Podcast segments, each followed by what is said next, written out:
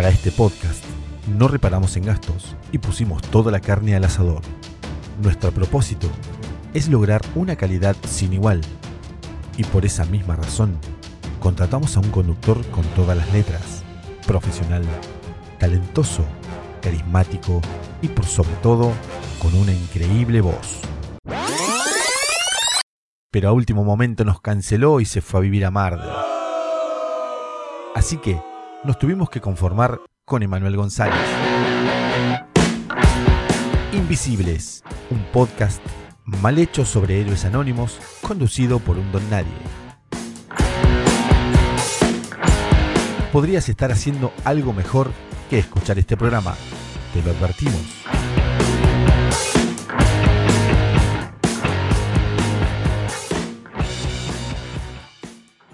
¿Qué tal? Muy buenas noches, buenos días, buenas tardes, depende de qué momento del día me estés escuchando, me estés viendo.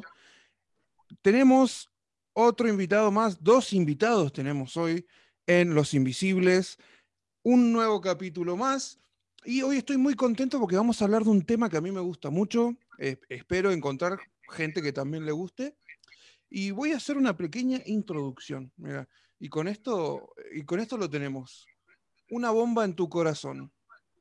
Gira tu último track, no queda más revés. Los chicos de último track hoy en Los Invisibles, chicos, ¿cómo están?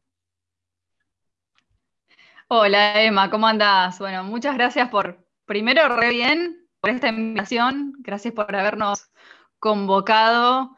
Eh, último track acá presente en Los Invisibles, soy parte de Los Invisibles, así que es, es, es un placer. ¿Cómo estás, Emma? Bueno, primero y principal, un honor para nosotros y, la verdad que es eh, linda esta integración y poder intercambiar eh, cosas lindas y, por ahí, tal cual lo decís vos, que es lo que estás promocionando, ¿no? Los que estamos invisibles y que por ahí no, no estamos tan, tan a la vista y hay mucha gente que tiene cosas lindas para decir y por ahí le falta un micrófono o le falta un lugar por donde poder sacarlas. Exactamente, exactamente. Y en torno a eso gira nuestro, nuestro pseudo programa, nuestro podcast. Eh, bueno, yo hoy estoy muy contento porque vamos a hablar de algo que me gusta mucho, algo que me encanta, que es la música cristiana. Es parte de mi infancia, de mi crianza. Este, imagino, no sé si habrá sido de parte de ustedes, ahora lo vamos a ver, lo vamos a charlar. Eh, ellos son Jess y Facu, de Último Track. Si no los han escuchado, son malas personas, son mala gente. Vayan ya a Spotify a seguir ese podcast. Eh, Último Track en Spotify y bueno, en otras plataformas igual, que voy a estar anexando los links a la descripción de este video. Y bueno, chicos, vamos a empezar con lo nuestro, con nuestra conversación, con nuestra... Yo no digo entrevista porque suena medio formal. Me gusta más que sea una... Qué charla. intriga, ¿eh? ¿Están intrigados? Esto, estamos intri Sí, sí, sí, sí, sí. Además de que vamos a contarle un poquito a la gente. Estábamos grabando este podcast, bueno, estás grabando con antelación. Sí. Por lo tanto, hasta para los invitados, para los invitados esto es medio un misterio también, porque no sabemos con qué nos vamos a encontrar. Todavía el podcast no salió, así que estamos grabando a priori.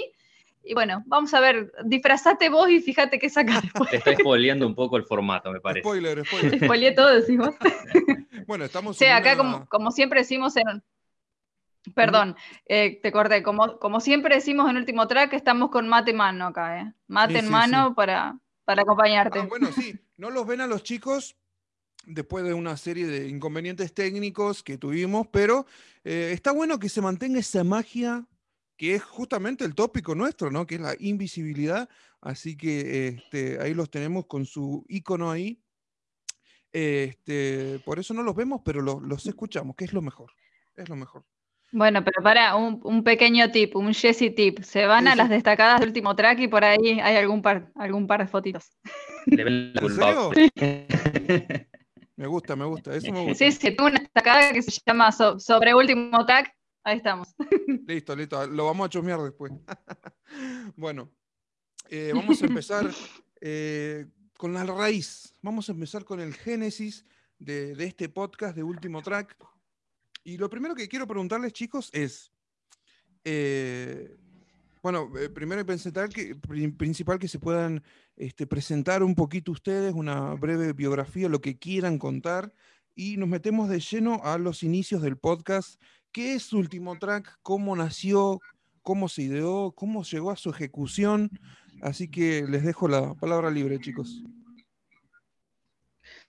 Bueno, Último Track es un podcast, un programa, una especie de programa, si se lo quiere llamar así, en el cual analizamos eh, música cristiana. Ese sería como el tip básico, la descripción reducida como la que te da, saber que te dice nada y te dice mucho al mismo tiempo. Más puntualmente, lo que tratamos de hacer es agregarle valor a la música cristiana. Yo soy una persona muy musical, que me gusta mucho tanto la parte espiritual de, lo que son trabajos, puedes decir, de alabanza y adoración o de cualquier otro género, pero también de fondo hay un trabajo artístico que está, en la mayor parte de los casos que nosotros analizamos, está muy bien llevado a cabo y que nosotros tratamos que por ahí eh, nos habíamos estado con algo que lo analizara desde ese punto de vista. La curiosidad nació en un momento de decir cómo en el ambiente secular hay un culto hacia varias bandas que hicieron historia, que, porque hicieron algo diferente, porque marcaron eh, un punto de inflexión dentro del tiempo, una década, vidas. Digo, ¿por qué nosotros eh, muchas veces, en, en, el buen sentido de la palabra, somos ingratos de no decir, mirá a la gente de rescate, mirá, mirá Marcos eh, lo que hicieron no lo hicieron porque eran los únicos que habían, sino porque se esforzaron, se capacitaron, aprendieron, se cayeron y laburaron mucho en el proceso y analizás un material discográfico y encontrás que hay mucha riqueza de que los tipos sabían lo que hacían, se exponían y así construyeron un camino que a nosotros, a nuestras generaciones, les ha hecho muy bien realmente llevaron con muchas ganas y con una bandera bien alta eh, la premisa de trabajar para Dios, lo hicieron con el mayor profesionalismo posible. Y por ahí nosotros ya habiendo pasado nuestra década de los 20 y entendiendo la música ya en nuestros 30 años, viéndola por ahí de manera menos pasional, eh, nos damos cuenta que por ahí hay, una, una, involución en cuanto a, la apreciación que tiene el cristiano de su música o de la música con la que creció. Entonces el podcast simplemente, eh, el podcast simplemente es analizar discos para redescubrir material discográfico cristiano, para agregarle valor a nuestra música. ¿Sí? Eso no significa que vamos a despreciar lo nuevo que surge, simplemente siempre eh, recordar el camino recorrido. Claro, claro. Y eso me encanta, agregarle valor a lo que uno escucha sin ser un boomer, ¿no? Como le dicen los pibes hoy. Exacto. Boomer. Ni hablar. Este, sí, e, es verdad, falta mucho ese tipo de apreciación a, nivel, a nivel técnico, este, eh, a nivel de, de, escuchar bien a fondo lo que estamos percibiendo, lo que nuestros oídos perciben, eh, y que va hacia nuestro espíritu también, ¿no? Y eh, bueno, eh, eh, por eso me gusta mucho este podcast, por eso los quería invitar. Y bueno, tenemos tela para desentrañar. Pero quiero hacerles una consulta, una, pregunta que, me gustaría que me respondan. A ver. ustedes cuando eran niños, cuando eran pequeños, cuando eran niñatos, infantes, ¿qué música escuchaban? Ya sea que este, estaban escuchando música que no era cristiana, pero los llevó hacia, hacia, hacia lo cristiano, o si ya arrancaron con la música gospel. Este, ¿Qué escuchaban cuando, cuando eran pequeños? Bueno, partimos de la base de que de niños pequeños eh, no éramos cristianos. Facu se convirtió a los 12 y yo me convertí a los 18. Así que lo mío era rock de parte de mi mamá y ahí se quedó. y mucha cumbia. Sí, después. me arrepiento tanto. No, mentira, cumbia no, Jessica. Terrible eso. Me mató, me mató. no, y a mí me pasó de, bueno, de chico tampoco, ¿no? Haberme convertido a partir de los 12 años y haber consumido parte de música secular.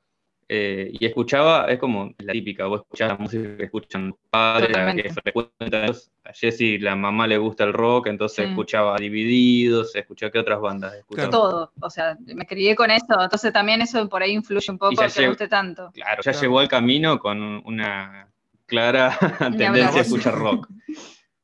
Sí. Eh, bueno, en mi caso, eh, mucho Puma Rodríguez, Camilo Sesto y artistas de ese estilo Pero te voy a contar algo que me viene ahora a la cabeza, que cuando yo era chico, no sé cómo llegó a mis manos un disco de música clásica, eh, de esos que salió una serie mm, que es muy conocida acá en Argentina, no sé si será en toda Latinoamérica, que se llama Grandes Joyas de la Música. Y yo no daba dos pesos en ese momento por ese disco, y cuando lo puse en el equipo y salió la primera canción Claro de Luna de Beethoven, llegó wow, ahí es como que me hizo clic la cabeza. Desde ahí en adelante siendo chico, no sé qué edad tendría, me empezó a gustar mucho lo que es la música clásica. De hecho, es un género que a mí me gusta mucho, lo que es de cámara, clásico, sinfónico. Eh, pero somos amplios, escuchamos un poco de todo. Mirá vos, mirá vos, sí, sí. Bueno, dicen que eh, al escuchar música clásica, dicen, este, te abre mucho la mente a todas las variaciones que tiene ese tipo de música y bueno, percibir más este, otros estilos. Este, pero no, no, no los imaginaba. ¿eh? Yo creo que eso hizo que, bueno, Facu estudió piano, fue lo primero que estudió de chico, así que eh, tiene, que haber un, tiene que haber un porqué a, todo. Eh, yo creo que la música clásica es la, escuela del resto de los géneros, por lejos. De hecho, Claro de Luna es una canción que dura creo que aproximadamente siete minutos por lo menos esa versión que tiene ese disco. Yo cuando arrancó la canción y escuché que era piano, digo, bueno, si va a ser todo piano siete minutos, va a ser un embole. y realmente no, es...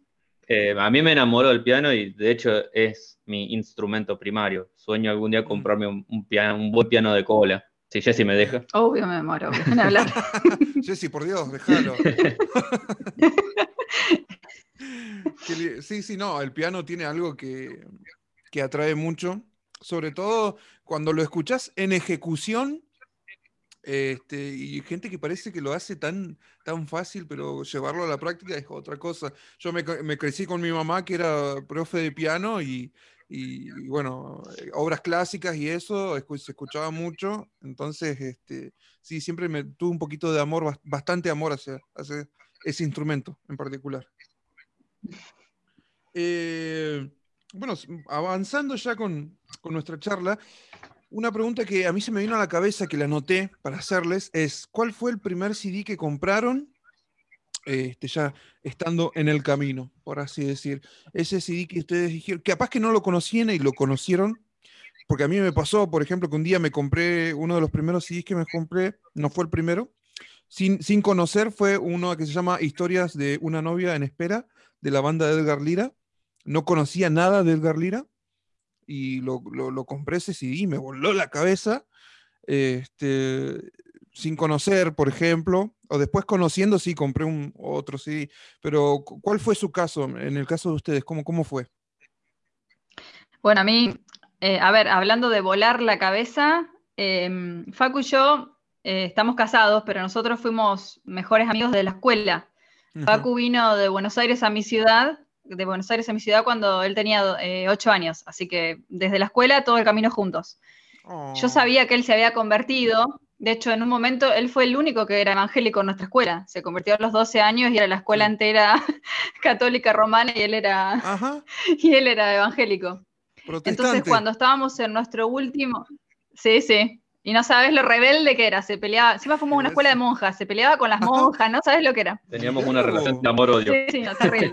Porque claro, él tenía un montón, con, la iglesia tenía un montón de base bíblica que por ahí en la iglesia católica no la tenés, porque es todo repetir y soplar al mismo tiempo, ¿viste? Entonces era genial. No, pero hay que, hay que decir que éramos Boca y River, pero yo me iba a la casa de las monjas, tenían una casa hermosa, eh, y nos sentábamos a tomar, eh, a, comer las chupaletas, que ellos decían a los chupetines, las tazas de chocolate, era una relación linda, ¿no? Claro, claro. Eh, no era bueno, te me fuiste de mambo, estaba hablando yo, ¿te das cuenta? Perdón. Em, bueno, eh, pará, bueno, 17 años, estábamos terminando la escuela, todos sabíamos que él era evangélico, nosotros arrancamos a hacer radio ese año con la escuela, em, y Facu como que se, se, enamoró de la radio y siguió. Nosotros terminamos nuestro programa en la escuela y él siguió con un amigo de la iglesia porque fue el medio que él encontró para comunicar con la iglesia, o sea, el canal, la radio entre la iglesia y, lo, y su labor hacia la sociedad, con 17 años. La cuestión es que cuando fue mi último cumpleaños, él cayó con eh, Quitamancha grabado. y a mí me voló la cabeza porque yo amaba el rock. Así que imagínate, 17 Claro. años, viene mi mejor amigo con un disco de regalo y me rompió el marote. Fue algo terrible. ¿Y Ese no fue mi primer disco grabado. antes, antes de ese disco? ¿No conocías Rescate? Sí, Ajá. sí, porque Facu hacía radio con un amigo de la iglesia y Sí. yo era una invitada recurrente, como yo era su Ah, mejor claro, amiga. claro. Sí, sí. De hecho, cuan- cuando, pasó lo de Cromañón, por ejemplo, Facu dedicó un... Él tenía un programa que se llamaba Experiencias con un Mm. amigo. eh, que la, por- que la, la, la- la canción era obviamente Experiencias de Puerto Seguro, ni hablar. Claro. Y sí, en el programa, en el programa de Cromañón me invitó a mí por todo el tema de rock y era todo el disco de rescate. Entonces ahí yo ya lo escuché. Entonces él Claro. después vino y me regaló ese disco. Y me voló la cabeza. Yo ahí no estaba convertida. Yo me convertí Ajá. al año siguiente cuando nos fuimos a estudiar, porque yo me fui a estudiar con él. Y, y bueno, mi primer disco comprado original me lo regaló él y fue Universo 4. Así que Ajá, sí. imagínate mi cabeza cómo estaba recién convertida. Qué disco también, ¿eh? Qué disco, por favor. Bueno, Bueno, Universo fue- 4 fue- fue, fue mi, genial. mi- mi primer disco, que yo me lo compré con mi plata en 2007. Quiero que- 2007. Exacto, salió en 2007. 2007. Este, así que yo con 17 Es más, años, hace bien la, imagínate. más, hace bien la tarea. Si escuchaste el disco, el Sí, podcast sí, que hicimos de sí Universo escuché. 4, tenés que saber que es 2007. Sí, lo escuché y les hice un meme, igual me acuerdo ese día. Sí, sí, sí. Sí, sí, sí. No, no, y de- es genial. Bueno, ¿y el tuyo, Facu? Bueno, yo te cuento rápido, el primer eh, material cristiano que me llegó, Sí. me prestaron un cassette que tenía grabado el disco a la Badle y como le sobraba espacio le habían metido un injerto de otras canciones de Marcos Witt. Entre ellas estaba Hoy de Adoremos, que cuando la escuché me rompió la cabeza porque era una canción como si lo hubiera conocido desde siempre. Sí, Pero el primer eh, disco que me llegó, disco no, un cassette que pude escuchar cristiano, era Alabadle. Que es más, en el primer capítulo del primer disco que analizamos fue Alabadle. Sí. A mí, me- imagínate la, la inocencia por ahí de quien llega a la iglesia de decir, wow, mira, este tipo canta las canciones que tocan en la iglesia, siendo que era al revés, en la iglesia tocaban las canciones Claro, de ese sí, tipo. sí. ¿qué está pasando? Y bueno, tenía 12 años el Pepito. Claro, yo digo, cantan las mismas Claro. canciones, pero yo venía con el chip católico, que no sabes de quién son las canciones, las Total. cantan Claro. todo el mundo. Pero, ¿Y comprado? y comprado fue eh, hasta el final de Puerto Seguro. También me pasó como vos con Edgar Lira, comprar sin saber qué era. Ajá. estaba en una época que recién me había convertido y necesitaba imperiosamente alabanza y adoración. Me acuerdo que estaba full Romero con qué sería de mí, tal como soy, y todas esas canciones. Esperando que le hicieron también a mucha gente. Ujú. Y estaban esos dos discos. Yo no tenía ni idea quién era cada uno. Me ah, elegí, dale, en el apuro elegí Puerto Seguro. No me arrepiento, le tengo muchísimo cariño a mi primer CD, pero realmente en ese momento, cuando después veníamos viajando, porque habíamos ido a Buenos Aires, y cuando estábamos volviendo, un amigo me dice, ¿vos sabés que el otro disco, ese que tiene tal y tal canción, yo me lo quería comer vivo? ¿Por qué no me dijiste cuando lo estaba comprando? Claro, pero ¿por qué no, no te acordaste en ese momento? No, y en esa Claro. época no era fácil comprar CDs, ¿entendés? El, Claro, el sí, CD sí. salía 10 mangos y era imposible. Sí, Era, siempre fue una inversión comprar música. Sí, ni hablar. siempre, Totalmente, al día de hoy. Eh, a mí me pasa con hasta el final, no sé si les pasa a ustedes, pero después de hasta, hasta el final viene otro color, ¿no? Eh, exactamente, sí. Y otro color para mí suena más viejo. No sé si es que, qui- si es que quisieron que suene de esa manera, vieron como que tiene como un sonido, eh, incluso el tema mm, eh, privilegio, suena como si hubiera salido en 1987, chico, el, el tecladito ese. Y hasta el final Sí, tiene un usaron sonido mucho, mucho más limpio, eh, como si hubiera salido después. Yo te, te voy a contar una infidencia de Jesse, por ejemplo, con esos pianos o las trompetas que están muy inducidas en algunos discos. y Guarda con lo que vas a decir acá, guarda. Jesse cuando recién se convirtió, le hice escuchar un par de discos muy buenos y hay otros así de ese estilo con esos pianitos que están como perdidos en el tiempo o trompetas mal ecualizadas y los denominó cantantes faroleros. Sí. No sé qué quiso decir, pues siempre le pregunto. Y es como que, viste, eh, Explícanos tu concepto. poner el del montón, por decir. No Ah. sé, del montón. Eso de ese- no me hagas hablar más, te lo pido por favor. Con eso me quería decir que no le gustaban. Yo me estaba convirtiendo, ¿viste? Era como, era todo, era, fue un proceso, pero nada. Estamos acá dándole valor a la música cristiana porque vale la pena, así que todo eso quedó atrás y hoy estoy re feliz de acá, no me muevo. Me encanta la música cristiana. Mirá cómo la arreglé eso y la metí. Claro, Golazo de media cancha. Se escapó como Messi. Eh, bueno, una vez superada esta etapa del primer CD, yo quiero hablar de un tema que, fue eh, muy recurrente en, mi época. No sé si ustedes lo vivieron tal cual, pero eh, yo me acuerdo hace varios años, hoy ya no tanto lo veo, en un par de cuestiones sí, este, pero había mucha estigmatización hacia ciertos estilos dentro de la música cristiana, ¿no? Por ejemplo, eh, el rock era muy pesado, como que había cierta reticencia a escucharlo. Este, el reggaetón había mucha también eh, este, rechazo. Este, no sé si ustedes vivieron esta especie de, por ejemplo, hoy tenemos una banda que se llama Valor Interior. No sé si la escucharon. No, la verdad, que, no. Bueno, ellos hacen lo que es, eh, no quiero, no quiero mentir, o sea, no quiero decir deathcore, a mí me sale decir deathcore, pero creo que es metalcore, que es un poquito más, este, no tan pesado. Sí, es, es complejo, porque tenés hardcore, el... Sí. Yo escuché unos temas que me gustaron mucho, este, no escuché toda su discografía, este, pero eh, estaba, poniendo una lista en Spotify y vino, vinieron unos amigos a mi casa y había uno un poquito más grandecito que los otros y me dijo, che, ¿qué es eso? Por favor, por, el amor de Dios, sacame eso.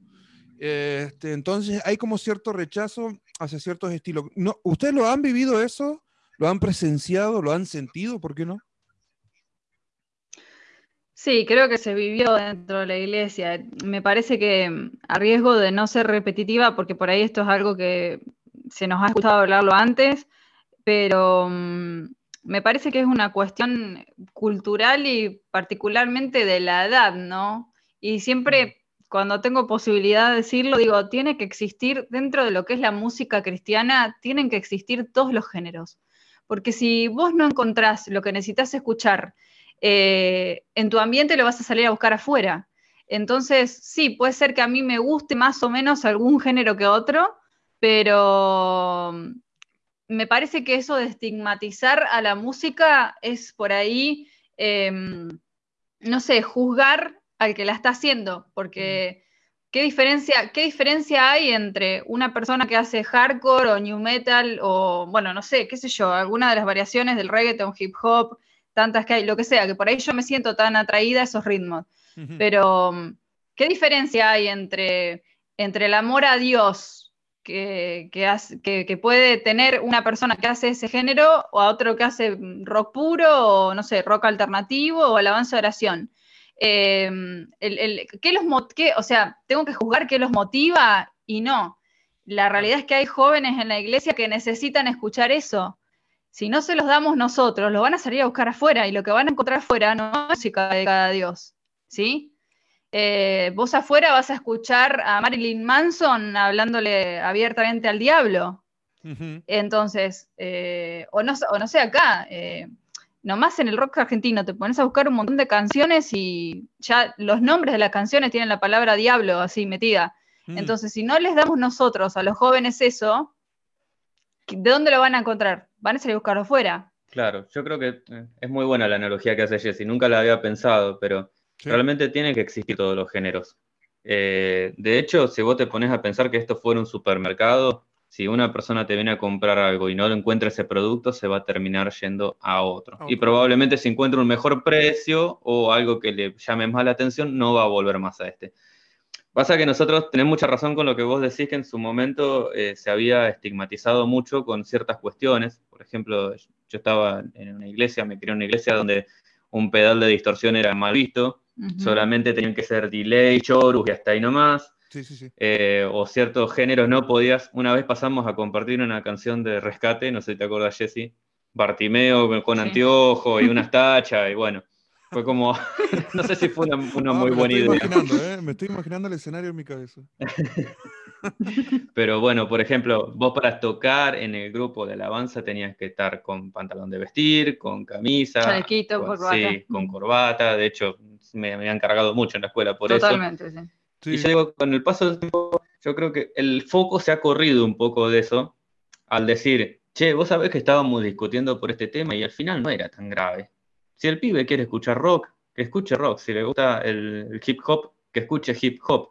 Eh, las discusiones hoy pasan por otro lado. Antes, si no tenías la corbata, por ahí te, te llamaban la atención o capaz que ese día te decían, no, mira, mejor hoy, por las dudas, a ver si alguien se ofende, mejor no toques. Y hoy capaz que el pastor está en, en- más, en más de una iglesia pasado, que está dando la reunión por Zoom y debe estar de bermuda y chancleta abajo de, Sí, sí, de la sí. camisa. Eh, es eh, como que la, la época, Yo Claro. creo que tiene que ver con, con el concepto de religiosidad eh, al que tanto, al que tanto, por el que tanto peleaba desterrar Jesús, ¿no? Eh, la religiosidad no está bien, no sé, aplicable a, lo que sea aplicable. Eh, y, y si se conjugan un montón de, de cosas todas juntas, como prestarle atención a la supuesta imagen que tenés que vender, a cómo te vestís, a lo que está bien, a lo que está mal, que eso es un concepto que, que es, es totalmente atemporal porque depende específicamente del momento en el que vivís, el lugar, el cómo, cuándo, el dónde. Si te guías por todas esas cosas, te, te, te, mm, clausurás, te encarcelás dentro del concepto de religiosidad y eso afecta. Y te perdés de salvar vidas, porque perdés de lado el foco, te, te, te fijas en la forma y no a dónde tenés que llegar, que es salvar gente. Una canción de New Metal que a mí me puede romper los oídos y que quizás no me gusta escuchar, puede salvar la vida de alguien en un concierto. Así que sí, tiene que existir y no hay que estigmatizar, porque estigmatizar es juzgar y la Biblia te dice, no juzgues porque te vamos a juzgar a vos. Punto. Sí, sí, sí, sí. Y, y he visto que, que sucede hasta hoy en día. De hecho, hay bandas como Skillet o Red o Flyleaf que tienen mucha, mucha cabida en ámbitos seculares Mm, y este, no tanto en, eh, en el ámbito, en el ámbito cristiano, ¿no? Que también es un punto positivo, eh, porque yo he visto recitales de estas bandas que, que- que pregonan mucho el mensaje eh, y eso está muy bueno. Pero sí, estoy totalmente de acuerdo con ustedes, chicos. O sea, tenemos que abrirnos a todo, a todos los estilos, porque, como decís vos, Jesse, o sea, un- un, estilo que te pueda atraer, porque lo escuchás, te puede llevar al mensaje. Y eso está muy bueno. Claro, de hecho, ponele, yo tengo un tema con la música electrónica, porque me pasa como Papo, no sé si te acordás en un programa de televisión que estaba un DJ diciendo lo que él tocaba, música, y dice, Sí, no, sí. pibe, esto no es música. Eh, Sí, y yo me digo que es un poco parecido, pero muchas veces hablamos con Jesse y llegamos a la conclusión, tiene que existir esa música porque los chicos la consumen y tenemos que poder ofrecerle eso nosotros como, como iglesia.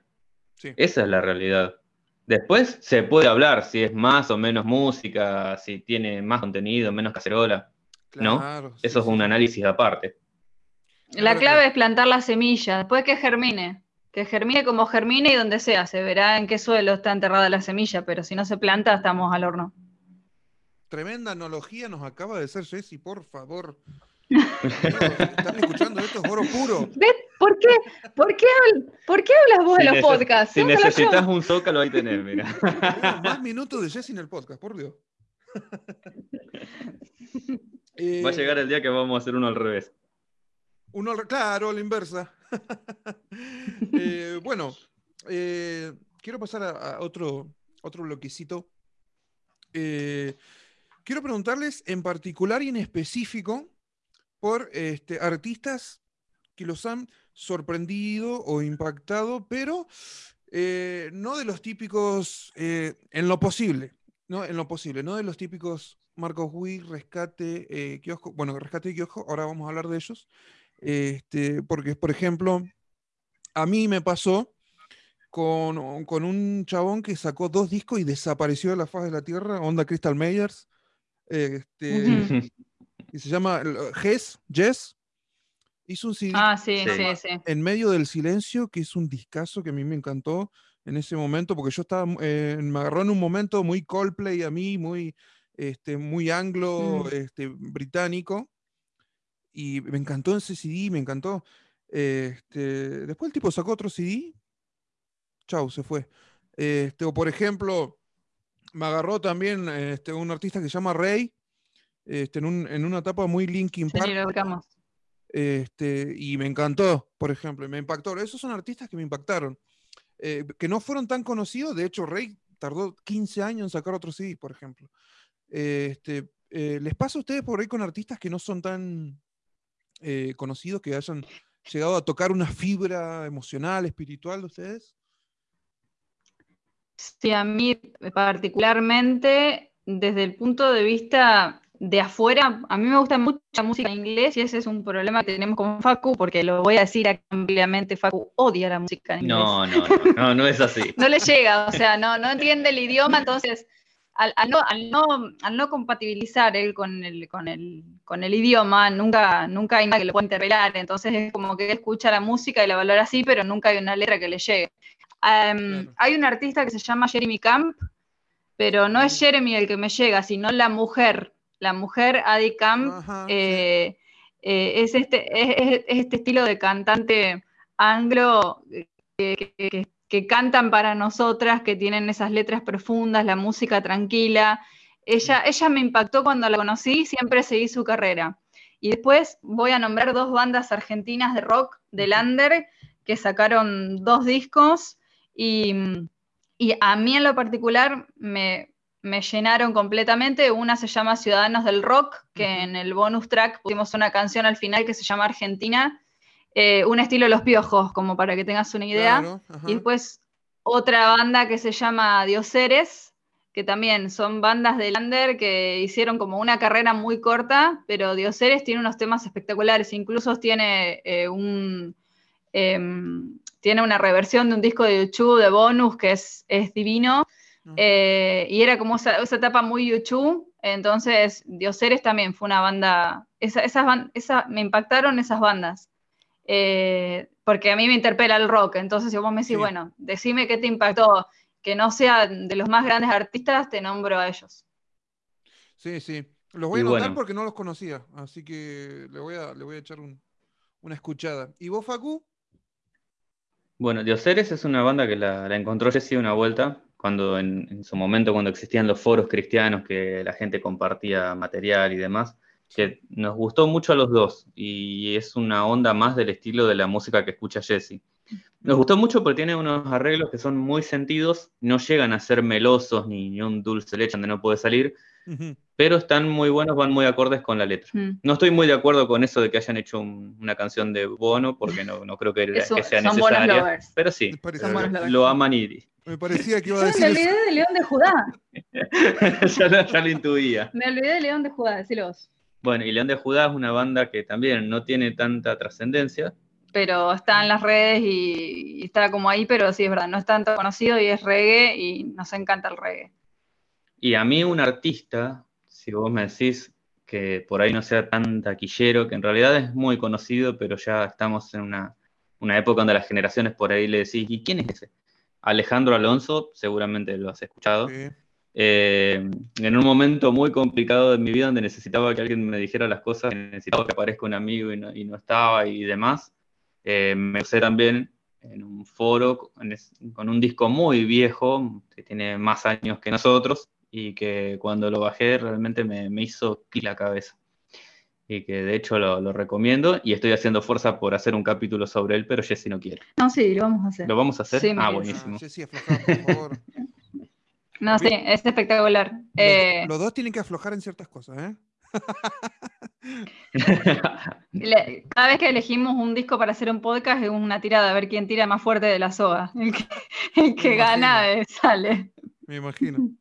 Bueno, ¿quedó algún artista ahí en el, eh, en el tintero? ¿Alguna bandita, algo de esto? Eh, no, pero escuchá Cicatrices de Amor de Alejandro Alonso. Ese, ese tema es. Lo, lo ubico Alejandro. Espectacular. Este, ahora en, este momento estoy recordando los temas más conocidos, pero este, nunca lo escuché a fondo. Para ser sincero, nunca, nunca escuché eh, bien su discografía, así que lo vamos, lo vamos a chequear, Alejandro Alonso.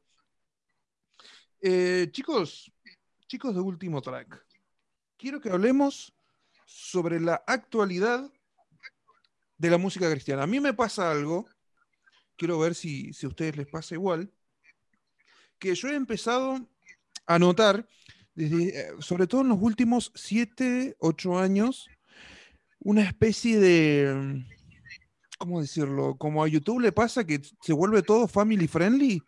Bueno, este, y incluso en la música celular eh, también pasa de que se vuelve todo reggaetón.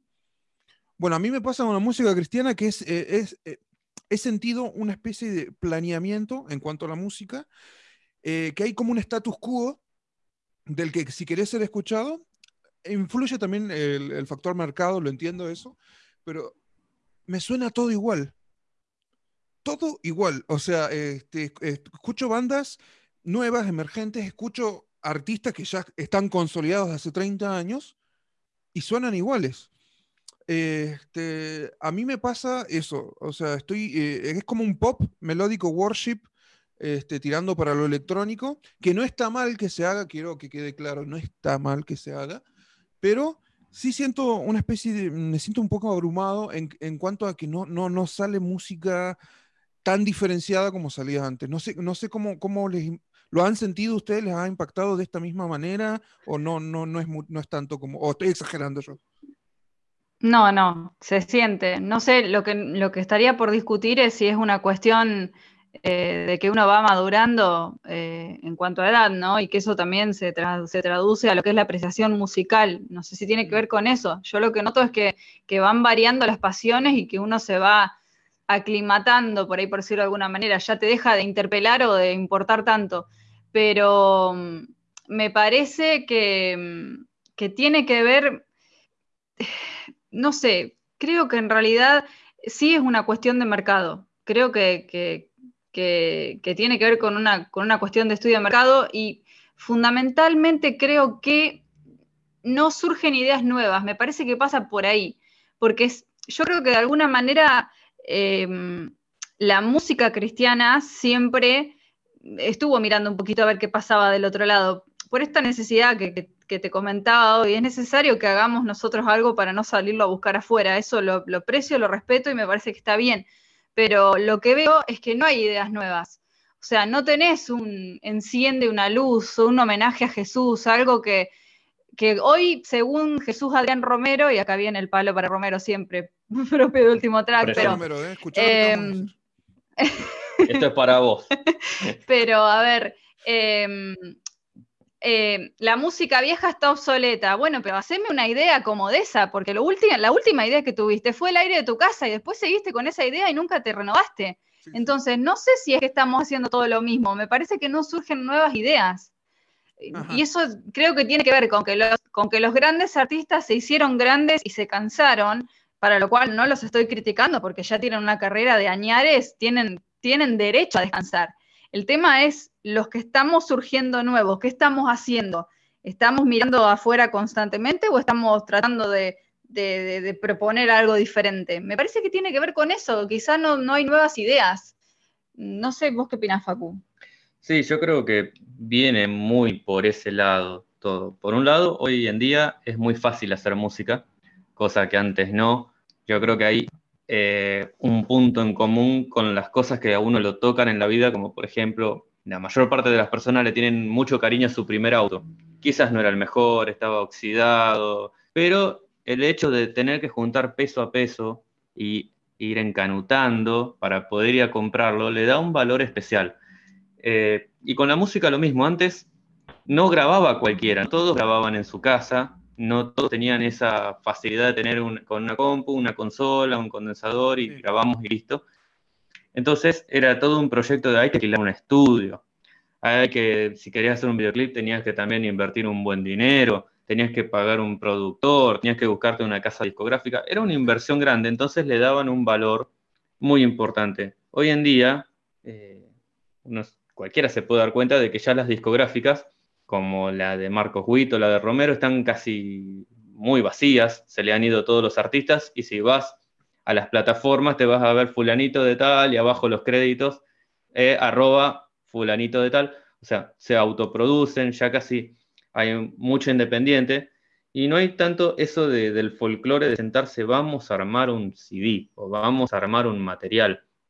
Entonces empiezan a escasear las letras, el hecho de que vos tenés tu propia vara de, calidad, no tenés un productor que te venga y te diga, che, mira, esta canción está floja, ¿eh? o estas melodías no están tan a la altura de lo anterior. Y yo siempre digo, ¿qué pasa si eh, X artista saca un material y uno si hubiera hecho famoso con ese material, lo hubiera pegado, eh, y ahí te, empiezan a caer un montón de cuestiones. Eh, es un tema, realmente, la calidad en la música. Creo que escasea mucho hoy en día. Sí, sí, sobre todo, sí, no, totalmente de acuerdo. Hay una especie de sobresimplificación a la hora de componer, entiendo yo. Em, y, sobre todo, inclusive bandas, bandas que, bandas que antes hacían un rock, este, ahora se van también por esa línea, de, ese, hacen como un rock worship. Me pasó a mí, eh, por ejemplo, hay bandas como Santus Real, que era una banda que a mí me encantaba, que hacían un rock muy bueno, este, y ahora son Hilson, ¿entendés? Este, que está bien, no está mal, pero mm, yo quiero volver a escuchar esa distorsión. Este, o bandas como, mm, eh, por ejemplo, Rojo, que tenía en 24-7, tenía un, por ejemplo, Contigo la Historia, es un tema que parecen siete temas en uno solo.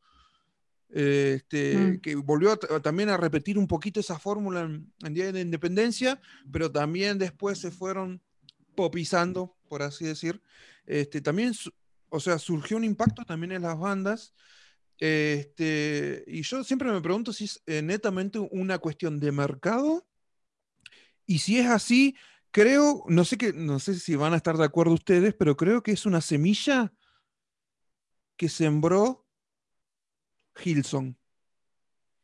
Sobre todo Hilson Young and Free. Sobre todo Hilson United. No son los culpables, pero eh, sí tuvieron una especie de influencia de hecho, cuando salió Hilson United, el, este, Unidos Permanecemos, que estábamos todos, eh, todo malo, todo malo, este, y después los conciertos, los conciertos en México, los conciertos de Marcos Wick, todo cambió. De repente habían cinco guitarras eléctricas, tres guitarras acústicas, tres eh, teclados. Y este, yo, eh, yo sentí ese impacto. Este, no sé cómo, cómo lo vivieron ustedes. ¿Están de acuerdo, semi de acuerdo, en desacuerdo? Y Facu también odia todo malo, así que. No. Justo nombraste el tema, el tema, el tema emblema. Creo que le pasa a no sé, al 60% de los cristianos y después el otro 40% lo ama. Em, bueno, yo creo que eso tiene, eso responde, esto lo hablamos, hicimos una colaboración con los chicos de Hay un panda en el lado norte y esto lo hablamos em, de esta misma manera que te voy a decir. Em, siempre en el, hemisferio sur siempre estábamos mirando lo que hacen en el lado norte. Entonces, siempre miramos arriba. Lo que, hace, lo que hacen el, rock angle lo reproducimos acá y pasa lo mismo. Mira, te voy a decir algo porque esto va a ser en YouTube. Y puede pasar que entre una persona que no es cristiana a escuchar tu podcast y le encante cómo hablamos. Entonces, bueno, le voy a hablar a esa persona que. Aparte. aparte, sí. eh, bienvenido si nos estás escuchando. A ver, eh, The Weeknd, The Weeknd, Dualipa. Eh, ¿Por qué son famosos? Porque están reproduciendo la música del 80, que es la generación dorada del rock y el pop, y por eso están pegando y hoy son lo que son. Eh, y si te pones a analizar eh, temas de ellos, hasta las mismas secuencias de, no de los versos, porque las letras son originales de ellos, pero las mismas secuencias musicales podés encontrar en temas del 80 y del 70 y ahora. Entonces a eso me refiero constantemente, con que siento que no hay nuevas ideas. Y el día que hay una nueva idea, y bueno, explota y a la gente, la gente se siente identificado porque es un, es un mercado sin explorar. Es algo, es algo nuevo, bello que tenés, una joyita para, para cuidar, pero siento que no hay eso, no hay nuevas ideas. Y quizás sea porque estamos constantemente mirando para arriba. Y bueno, por eso la última idea, perdón, por eso la, la idea de último track es eh, mirar al pasado y, no olvidarnos de, lo que teníamos, darle valor a eso, lo que no significa no apreciar lo que tenemos ahora, ¿no? Pero no olvidarnos, esa, es la premisa fundamental de nosotros, porque surgen nuevas cosas, eh, como dijiste vos, el tema, por ahí se pasó de, de, largo el tema de los family friends, vamos a hablar de eso. ¿Cómo dijiste el concepto? Family friends no. Family friendly. family friendly. Bueno, eh, claro, si sos la hija de Marcos Witt, tenés todo a tu favor. Es cuestión de que estudies canto y no vas a tener ningún problema en cantar. Si sos los, no sé, los, todos los hijos de Ricardo Montaner, probablemente son cantantes. Ahora, ¿Juan Luis Guerra tiene hijos cantantes? No lo sabemos. probablemente sí. Pero me parece que no, si no lo conoceríamos. Claro. ¿Me entendés a lo que voy? Eh, tiene que ver con, no sé. Yo eh, pongo un poroto más. A ver. Eh, creo que, bueno, de la mano con lo que hablábamos hoy de que hoy la música se produce muy, de una forma muy barata, quien la quiere hacer a la antigua grabar una banda, un productor, regar un estudio, una gran consola valvular, buscar a los amplificadores puntuales y no bajar un programita e integrarlo y grabarlo con la compu. Tiene un costo mucho más grande que cualquier artista. Y el hecho de que hoy en día, por una pequeña cuota, vos tenés acceso a toda la música en una plataforma, eh, no tenés que hacer una gran erogación de dinero para agarrar y decir, no, le compré el disco a fulano. Entonces ese fulano no tiene la obligación, no tiene la presión de sacar un material tan, tan minucioso, tan a la, antigua, porque hay una subjetividad gigante en las redes sociales que te pone, ay hermano, qué linda la canción, a todos le ponen lo mismo, y por ahí la canción le falta letra, es horrible, bueno, casi estoy hablando off the record, ¿no? Pero la canción no, no, supera la media o el control de calidad no está buena, pero ya, ah, hermoso hermano, qué lindo todo. Después cuando te pones a analizar por qué bajó la calidad, quizás no hubo, eh, no sé, no, no, estuvo tan consciente todo el proceso. Y eso influye mucho. Antes vos tenías que pagar, en el 2010 pesos, que no, era barato, hoy en día vos te compras un CD y tenés que pagar mil y pico de pesos, y realmente necesitas le exigís al artista que tenga una cierta calidad la música. Eh, si dependiera un poco de eso, yo creo que mejoraría mucho el proceso. Y con respecto a lo de Hilson, creo que hubo un enamoramiento, porque no sé si no fue el último destello tan brillante de una imagen como tan consolidada, y es como que es, verdad que la alabanza de oración se quedó con esa foto, sí. y es una foto que se viene replicando y es una gran realidad que vos escuchás los sencillos que salen, pues ya casi no salen discos, y parecen todas copias cada vez un poco más opacas de eso mismo. Y yo digo, el que haga algo diferente, qué fácil que se va a distinguir. Y yo digo, qué raro que pasa el tiempo y no hace nadie nada diferente, porque no hay nadie que saque la cabeza por encima de la media. El que lo haga hoy en día eh, va a meter un gol de media cancha. Totalmente. Totalmente, sí, sí, no, es que me, pasa con ustedes, lo he sentido ya desde un tiempo. De hecho, yo tengo, estoy, armo unas, unas playlists en Spotify. Tengo una que es retro y una que es moderna. Este, me gusta armar playlists para cuando vienen amigos a, nos juntamos con amigos para ir poner de fondo. Este, En la playlist retro tengo todo lo que tiene más de 15 años para los 80, 70. Este, en la moderna tengo todo lo que son los últimos ocho años de la música cristiana y em, no puedo negar que amo mucho la retro. Después le voy a dejar anexada acá las playlists en la descripción, pero eh, yo escucho la playlist retro y me, encanta, me encanta y me encanta descubrir eh, canciones que, eh, que me había olvidado, que conocía. Y bueno, y con la, moderna me pasa esto de un poquito reticente, un poquito, este, un mínimo rechazo. Eh, a veces lo atribuyo a que soy medio boomer, ¿viste? Entonces, capaz que me gusta más lo viejo, pero eh, sí, eh, no, es que no puedo negar que me gusta más.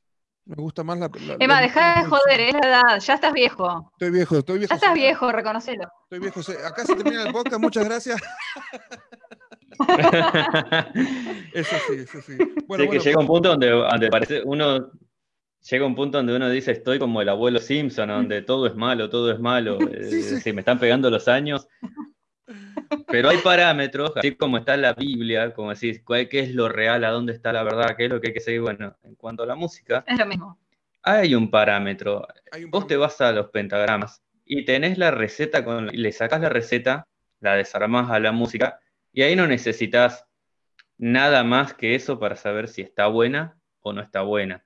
Eh, y si hay un porqué de fondo o por qué está engordada con ciertas cosas, pero hay una receta para mirar. Sí. Sí, sí, sí. Este, y, y algo que no puedo perdonar, este, si me estás escuchando John Foreman de Sweetfoot, por favor, volvé a tocar esa guitarra eléctrica o me enojo mucho. Listo, e, eso quería decir. Lo tenía que sacar de- del pecho. Ojo, Bueno, ahora sacan, ahora sacan nuevo álbum. Sacan Sí. nuevo álbum, vamos a ver si te hace caso. no, no he, escu- no he escuchado los sencillos, este, porque igual están tirando sencillos igual, pero vamos, vamos, a- vamos a darle una. A mí me gusta darle eh, una oportunidad. Me gusta, quizás peco de optimista, pero me mando. Eh, bueno, y es una de las mejores bandas. Sí, a mí Sí. me encanta. A me re gusta. Y la conocí por el Hombre Araña, por Spider-Man, por la 2. Este, sacaron ahí Men to Life y oh, me voló la cabeza. Así que mm, no puedo, este, no podemos eh, cerrar este podcast, cerrar esta charla sin hablar de, lo vamos a hacer, gente, te gusta o no, hay que hablar de Rescate Kiosco, hay que hablar. Eh, no te gusta, bueno, escúchate otra cosa, pero eh, hay que hablar de las dos bandas que han significado mucho este, para nuestras vidas, este, que han impactado. Este, me acuerdo eh, de hace unos eh, 10, 11 años haber leído un artículo en la revista Rolling Stone. Este, el, eh, título era Bandas Cristianas en Argentina, este, o rock, rock del Cielo en Argentina, algo así era, un título medio amarillista. Este, y en una parte, un subtítulo que me gustó mucho a mí, que decía, al día de hoy es imposible negar la presencia de dos bandas que se llaman Rescate y Kiosco. Este, o sea, para la prensa se le volvió totalmente insoportable no, este, no, no saber de, estas dos bandas. Este, para mí significaron mucho. Los conocí, yo conocí Rescate por pelos en eh, el pelo en la leche. No había escuchado ninguna religión, no había escuchado este, mm, Puentes para Madurar. eh, lo escuché ahí. Este, bueno, y Kiosco lo conocí con Maquillaje Gama, que fue un, un, eh, un- un disco que tiene una entrada, amigo. Este, el tema en la nada me, me- me- me voló la peluca. Eh, y, y cómo lo han sentido usted, eh, ustedes, los dos, este, el trayecto de estas dos bandas que rescate? se- Después vamos a hablar, a, eh, puntualizar sobre la separación, pero este, ¿cómo ha impactado en sus vidas, chicos, estas dos bandas? Y bueno, Rescate para mí fue una, eh, fue un golpe cuando yo me convertí porque conocí en cuanto a lo que no era alabanza de oración a por seguro en simultáneo con Rescate y era como los chicos que hacían cosas y que se veían bien y cantaban cosas eh, políticamente correctas contra los otros que yo digo, un tipo con el pelo hasta la cintura, pero qué onda, está totalmente en contra de lo que me están diciendo que tengo que hacer dentro de la iglesia, o otro que tiene una cosa pelada y el pelo largo hasta los hombros. Eh, yo lo conocí a Rescate con una cuestión de suerte, también eh, fue un choque porque es como que te meten el chip de todo lo que estaba mal y, y veo a estos tipos en un casino, en, en todas las hojas del, del book. Y con el tiempo me fui pasando de, de, ser de equipo de puerto a ser equipo de rescate, porque empaticé mucho, me marcaron muchísimo con el mensaje de decir, bueno, hay mucha gente dentro de la iglesia y tiene mucha gente que le hable, que la escuche, que la contenga, ¿cómo le hablamos a los de afuera? Es decir, vos si tenés la carga, podés salir afuera y ser luz y poder ayudar a alguien, o si te toca vivir como a nosotros nos toca vivir en un mundo en el que estamos más en contacto con gente no cristiana que cristiana, eh, poder hablarles en su idioma, sacarles ese filtro del religioso, esa presión que muchas veces se le mete a la, persona no cristiana y que no termina entendiéndote, y acercarte de una forma diferente. De hecho, los programas de radio que hemos, que hemos hecho con Jesse y que hemos hecho con otro amigo, fueron eh, producto de, de, esa, de esa cosa que nos dejó rescate. Eh, con un amigo hicimos un programa totalmente, con todos valores cristianos, pero totalmente secular, en una radio secular. Y con Jesse hicimos en, en una capital donde estudiábamos, hicimos un programa para gente no cristiana dentro de una radio cristiana. Y si te pregunto cuál de los dos tuvo más resistencia, me vas a decir y el que estaba en una radio secular y que era para público secular y realmente era al revés. Al revés. El programa que estaba en una radio cristiana para un público secular era que por qué no me pasan las canciones que quiero, que por qué se llaman así, y mucha presión porque el mismo público cristiano no entendía de que era un producto que esa hora, dos horas estábamos, no me acuerdo cuánto era, dos, horas, manos libres se llamaba, estaba dedicado para un público así, family friendly, se dice, para, abierto para todos, que lo puede escuchar cualquiera, sin una sin tener esa presión de, que, bueno, arrancamos, que esta entra bendiga. no, vamos a hacerlo para todos, que lo puede escuchar cualquiera y si le gusta, que después se quede escuchando en la radio. Eh, bueno, con experiencias era totalmente lo contrario. Nosotros somos de una ciudad chica y experiencias en un momento fue eh, el programa más escuchado de la ciudad, hecho por un pibe de 17 años y uno de 13. Era un programa de interés general con que bueno, que estaba hecho por dos personas cristianas y los problemas que tuvieron ellos en la iglesia por hacer ese programa, a pesar de que los recursos que se usaban eran todos cristianos, porque la música era toda cristiana, lo, el mensaje que se daba era cristiano, pero con un lenguaje normal. Y eso es eh, impulsado por el trabajo de esos locos que se pusieron a hacer rock y que influyeron y le cambiaron la cabeza a, generaciones de jóvenes. Yo creo que el legado que deja esta gente, porque bueno, hay que decir la verdad, Rescate ya no está. Están los chicos, que yo, Tega sigue haciendo música, uno puede tener contacto con ellos y demás, pero Ulises se abrió, creo que le dejó el lugar a sus hijos con la feria.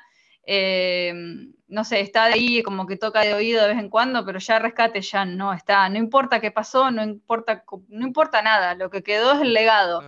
Y que ojo, ya no sé si va a sacar un nuevo disco o si va a superar estos dos sencillos que sacó, porque Fabián es pastor, pero no podés negar que su legado, su legado es cambiar la cabeza, no sé, dos o tres generaciones quizá, probablemente de vuelta, volvemos a la semilla otra vez. Nos plantaron a nosotros la semilla. Decir, ponete la camiseta y salí afuera y fíjate que tenés que comunicar. Y lo hicimos. Entonces, eh, por ahí la preocupación que me queda es, bueno, ok, ellos nos enseñaron eso, pero ellos ya tienen 50 y se abrieron. O sea, ¿qué hago yo ahora con 30? ¿Cómo me planto para yo eh, contagiar a un pibito que tiene 17, 20 años? ¿Cómo hago yo para impactar a esa persona de la manera que estos grandes me impactaron a mí? Porque me parece que todavía no estamos descubriendo el cómo. Y en el medio se pierden, se pierden generaciones, es así. Totalmente. Totalmente. Y bueno, eh, es que uno pensé, uno es como, como todo, ¿viste? Cuando te gusta algo, cuando eh, y pensás que, llegó a su fin, este, yo em, empecé a hacer teorías en ese momento. ¿Será que por ahí Ulises hace algo solo? Este, bueno, Tega ya pudimos escucharlo, este, pero tenían tanto, mm, tenían muchas ganas de escuchar otro disco, este, tenía muchas ganas de ver otra evolución, otra etapa, otra fase de rescate. Este, y bueno, y con Kiosco es como, como, me decías recién, eh, vamos a ver si, si hacen algo que... Yo me, gustaría que no quede en eh, el kiosco, que no caiga, es inevitable, pero que no caigan en esto de sencillos, sencillos, tres sencillos al año, y listo, no, no, mm. no me molesten. Me, encantaría un disco, me encantaría, pero bueno, entiendo el momento que estamos eh, viviendo y, esto lo llevo también a, otra, volviendo, retomando por ahí un hilo, que, un hilo conductor de, una, de la charla pasada. Este, eh, seguramente ustedes habrán escuchado eh, la crítica en su momento a, este, sobre todo cuando salió Buscando Lío y Universo 4, este, yo me encontraba con mucha gente que decía, ay no, pero no nombran a Jesús. Ay no, pero que no entiendo nada. Y yo me acuerdo que una vez a una hermana le dije, ¿sabe por qué usted, usted, no entiende nada? Porque usted no lee la Biblia, hermana, porque rescate es pura Biblia. Y Kiosco tiene unas, unas, este, unas metáforas increíbles y una poesía muy linda. Este, ¿Lo han vivido eso? ¿Lo han, escuchado ese tipo de críticas?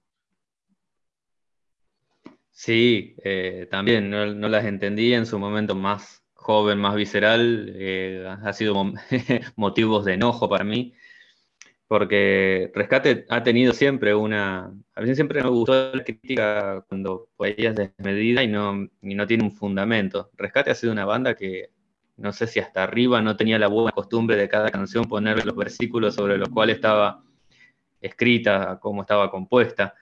Eh, y sí, pasa que esos por ahí la iglesia no entendió en ese momento. Rescate, puntualmente Rescate ha sido una banda muy adelantada en el tiempo.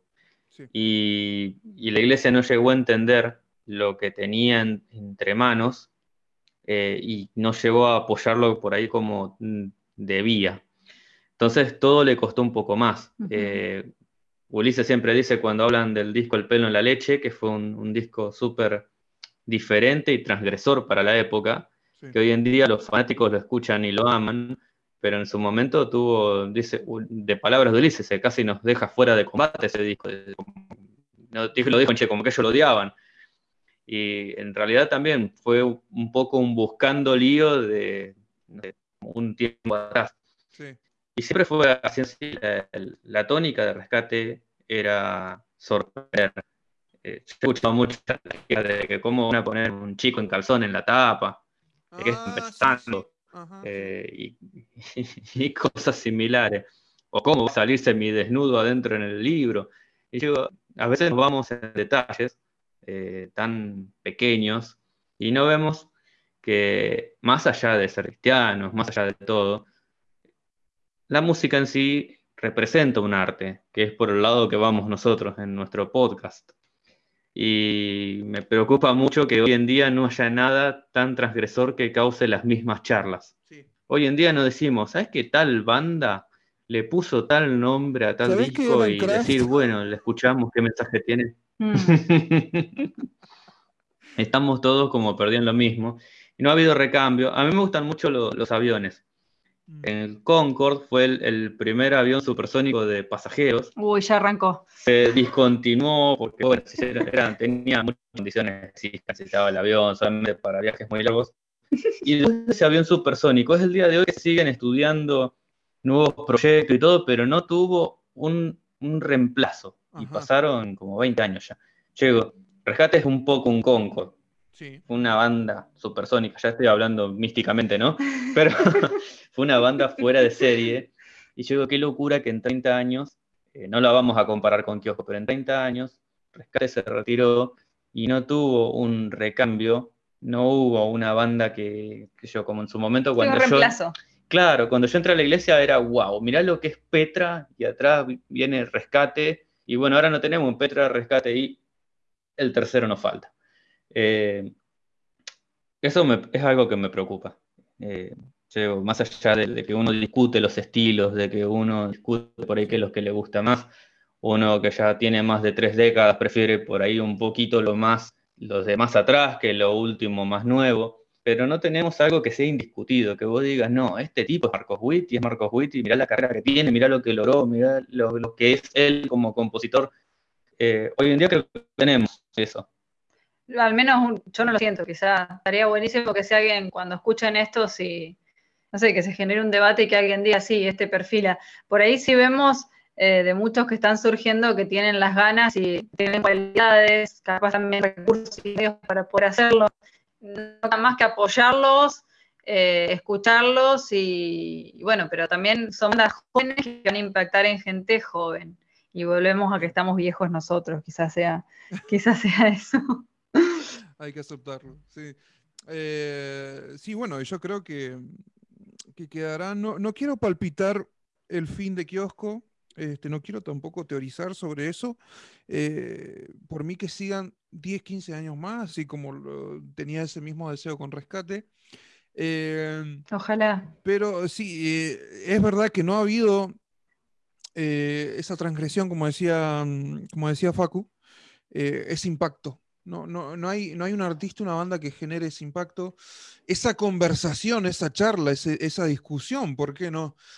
Este, de rescate es esto, pero el que lo defendía, el que no lo defendía, este, pero no se puede negar eso, si no, no podemos negar los logros de estas dos bandas, este, no, no podemos negar la barrera que rompieron violentamente, quizás no violentamente, pero rompieron una barrera, rompieron un muro eh, y se fueron y no les importó y, llevaron el mensaje de Jesús.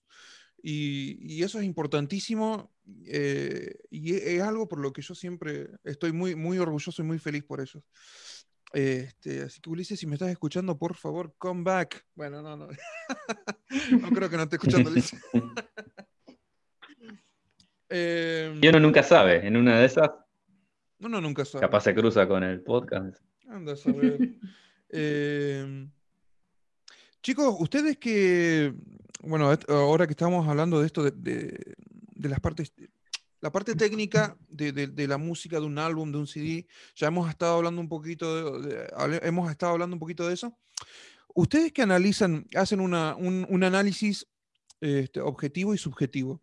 ¿No se han encontrado por ahí con gente que le ha dicho, o yo me lo imagino, como no hay, como no he, escuchado, no he escuchado otro podcast que, o otro programa eh, que, lo analiza así de esta manera, ¿no se han encontrado con gente que no le gusta lo que hacen o que consideran que no es necesario dentro de, de la viña, por así decir? No, mira, la verdad que mm, nosotros nos sentimos muy cómodos eh, los comentarios son, son positivos. Por alguna extraña razón que no logro entender, le caemos bastante bien a la gente. Vos sos un ejemplo de eso. Antes de que arrancaras esto hace un montón que hagamos, sos uno de los amigos del último track. Sabes que yo siempre les digo así a los amigos del último track. Eh, la, mayoría nos, manifiesta que, que, tuvimos una buena idea. Eh, va más allá de eso. nosotros somos así en nuestra vida. Es como, esto es como una extensión nuestra de nuestro propio cuerpo, de nuestro propio. Nosotros tenemos estas charlas. Lo que pasa en el último track eh, son charlas nuestras de todos los días. La música es parte de nuestra vida. Por ahí lo que me pasa es que mm, yo soy el medio de, de comunicación con la gente y por ahí, qué sé yo, en el episodio de kiosco, no, no, pero no me puedes bardear esto. O, por ejemplo, en el episodio de, mm, de, en el episodio de indudablemente de, rescate, em, eh, por ejemplo, ¿por qué? ¿por qué? ¿Por qué dijo que mataría a Quitamancha? Y porque desde el punto de vista teórico, Quitamancha es un disco muy inferior a, a casi todos los otros discos de rescate. Pero si te pones a analizar del disco desde el punto de vista objetivo, esa pregunta, pero pues generales, sigan para adelante, sigan con rock, y entonces ahí es separarnos y explicar, no, mira, nosotros eh, lo que queremos hacer es abarcar en general todos los estilos musicales, porque nos pasa que a veces me escribe alguien de Guatemala y mm. esa gente capaz que no conoce a Kiosco y lo conoció por, por nosotros, pero me pide alabanza de oración. Después me escribe alguien de Perú que me pide hip hop y lo que queremos hacer es llegar a todos lados y con todos los estilos musicales, porque no es que sepamos mucho de un género, sabemos un poquito de todos, entonces queremos compartir y hacer el podcast intensivo a toda la música en general. Y a veces nos pasa, por ejemplo, que nos dicen, bueno, cuando hagan de tal artista yo les voy a decir qué decir. Y nosotros no damos información específica, porque nosotros no somos nadie, Emma. Somos unos invisibles, por eso nos invitaste a tu podcast. Somos dos pibes del interior de la provincia de Buenos Aires que no tenemos ni idea cuándo nació Marcos Witt, ni cuándo se casó, ni cuándo tuvo su hija, ni qué pormenor sabía cuando hizo tal disco, o cuáles son las condiciones por las cuales el rescate se juntó o se separó. Entonces nosotros hacemos un disco para analizar el material que nos dejó musical eh, todos estos artistas que nos han inspirado. O sea, la idea es darle valor a la música cristiana y la idea es que sigamos escuchando música cristiana. Entonces, no me interesa decirte qué hace tal el artista, sino que me interesa... Creo que una tónica, perdón que te corte. No, no, dale. dale. La tónica que está buena es que al no conocerlos, a los artistas, no tenemos un compromiso de decir algo para, para quedar bien. Eso quería decir y no me salía, gracias. Entonces nos permitimos algunos chistes y demás y además, como dijo Milhouse de los Simpsons, a veces es mejor no conocer a tu héroe porque yo lo conocí a Papá Noel y no me gustó lo que estaba haciendo cuando lo vi. Y por ahí muchas veces el comentario viene más por lo que dice Jesse, alguien que no entiende cómo es la dinámica de que yo hago la parte objetiva y te dice, pero ¿cómo vas a decir eso de este, de este hermano con lo que me tocó esa canción? Sí, esa canción es excelente como está compuesta, la música es sublime, pero la grabación no está no, no, no estaba con una tecnología de punta. Bueno, y van a, eso, esas cosas. disculpame que la, aclaración por qué hicimos el bonus. La queja más grande que tuvimos fue cómo van a analizar Universo 4 y no Invisibles. Si Invisibles es el mejor disco de kiosco. No. Musicalmente hablando, el mejor disco de kiosco es Universo 4, por la ecualización de la batería. Por la ecualización de la batería, vos, vos ponete a escuchar Vos ponete a escuchar, un, por ejemplo, no sé, regar los desiertos, bueno, un yugo para quebrar, que es el tema favorito de Facu, por ejemplo. Sí, sí. Eh, y fíjate cómo satura la batería, ¿no? No, no te das cuenta de, o sea, el, redo. Lo, que dice Jesse es que íbamos a lo más fácil. A veces, ¿cómo le explicas a una persona? Quien es músico te va a separar teclado, batería, guitarra, y te va a poder decir, bueno, está re bien ejecutado por ahí eh, y está bien grabado, el tema pasa más por cómo está mezclado. Quien mezcló, no sé, no, por ahí no lo hizo de la mejor forma. Por eso se pueden remasterizar los discos también. Desde el punto de vista de la, por ahí el caballito de batalla que tenemos para explicar por qué estaba mejor mezclado Universo 4 que Invisibles, era decir, el instrumento que más ruido te hace, que es la batería, trata de escuchar los estribillos de tal canción y decirme si los distinguís. Entonces después nos volvían los mensajitos, vos sabés que la traté de escuchar y no la escuchaba, y bueno, tenemos muchos de esos idas y vueltas que son, son lindos. Pero, pero está bueno. A mí me pasó con, bueno, yo hablo mucho con, con Lean de Rock Cristiano Nacional. Eh, un genio, una que todos conocemos y amamos. Un muy Sí. Muy linda un saludo a Lean. Mm. Eh, y me encantó que un día le hicieron preguntas, viste el típico juego de preguntas por Instagram, y le dijeron, ¿cuál te parece el mejor disco de Kiosco? Y Lean dijo, Invisibles, pero porque con eso Kiosco trascendió a la música. Mm. Y es es tal cual, es la realidad. Kiosco trascendió con Invisible, pero no es el mejor disco. Después lo hablé con Lean y. Saluda Lean. Y, me dice, sí, pienso así como vos. Entonces, pero no fue más que eso, ¿eh? Y esas situaciones puntuales que te nombramos. Después son, la verdad que el calor que te da la gente nos anima. Todo el tiempo estaba viendo gente nueva y diciendo, chicos, me encanta, sigan con rock, o por ahí ya me pidieron, ayer, por ejemplo, me escribió una persona y me dijo, picosé, lo vamos a hacer. Em, pero la verdad que es una comunidad, la comunidad que surge del podcast cristiana es una comunidad muy linda y creo que entre todos nos, nos apoyamos. La gente que sigue la comunidad está teniendo ganas de empezar a hacer cosas como vos, por ejemplo, no sé qué te habrá inspirado o qué te habrá hecho pensar Mm. pero nos apoyamos entre todos, nos bancamos y creamos contenido, que es lo más importante. Para lo mismo que hablábamos hoy respecto de la música, para no buscarlo afuera, simplemente para alimentarnos y retroalimentarnos entre nosotros. Es una manera de apoyarnos y bueno, este es el medio que elegimos. Al que le gusta la radio, se creó el podcast y bienvenido sea. Totalmente, totalmente. Y y qué bueno que, ustedes también puedan marcar su, dinámica y su forma de, hacer su trabajo, porque es, es, una labor, es una linda labor, es una labor muy, muy buena. Eh, claro, o sea, veo que no han habido críticas de ese estilo, pero sí eh, como que han querido más o menos torcerle la mano para ver de qué hablar, ¿no? Y, está bueno que, que, ustedes se hayan impuesto en su, en su, en su labor en su idealización sobre el podcast y, a mí el formato como lo están haciendo a mí me encanta. Este, me, gusta mucho porque, como les dije, no lo escuché en otro lado. Es algo que eh, siempre quise escuchar y, nadie lo está hablando. Y eso está buenísimo. Y, bueno, como decía, sí, este, hablar de cosas como eh, kiosco trascendiendo con invisibles, separación de rescate, cuestiones técnicas, aspectos técnicos que se tienen que hablar, chicos, se tienen que hablar, le guste a quien le guste, se tiene que hablar y eso enriquece mucho y como dicen ustedes, le da valor a nuestra música. Claro, y de repente eh, levantar algunos datos o cosas que, por ahí, si nosotros nos pasamos al lado subjetivo y empezamos a hablar, es más, el debate que teníamos nosotros era universo o maquillaje gama. Yo sí. tengo que hablar de alguien, algún disco que le tenga cariño de kiosco, me voy por maquillaje por un montón de cuestiones. El disco que lo conocí, que los conocí a ellos, eh, fue un caballo de batalla para la radio, en varios programas que hicimos, hemos sacado un montón de pasajes, separadores y demás de, ahí. Pero analizamos siempre de cada banda dos o tres materiales y decir, bueno, ¿por cuál nos vamos a decantar? ¿Qué tenemos para decir de cada uno? Y por ahí el tema de, hacer un podcast y de tener una parte muy objetiva, te, regala de que, por ejemplo, alguien que no le da una oportunidad a un disco como Tiempo de Navidad y, mm. se está perdiendo una configuración de disco impresionante solamente por decir, uy, qué plomo, es de Navidad. Sí, sí.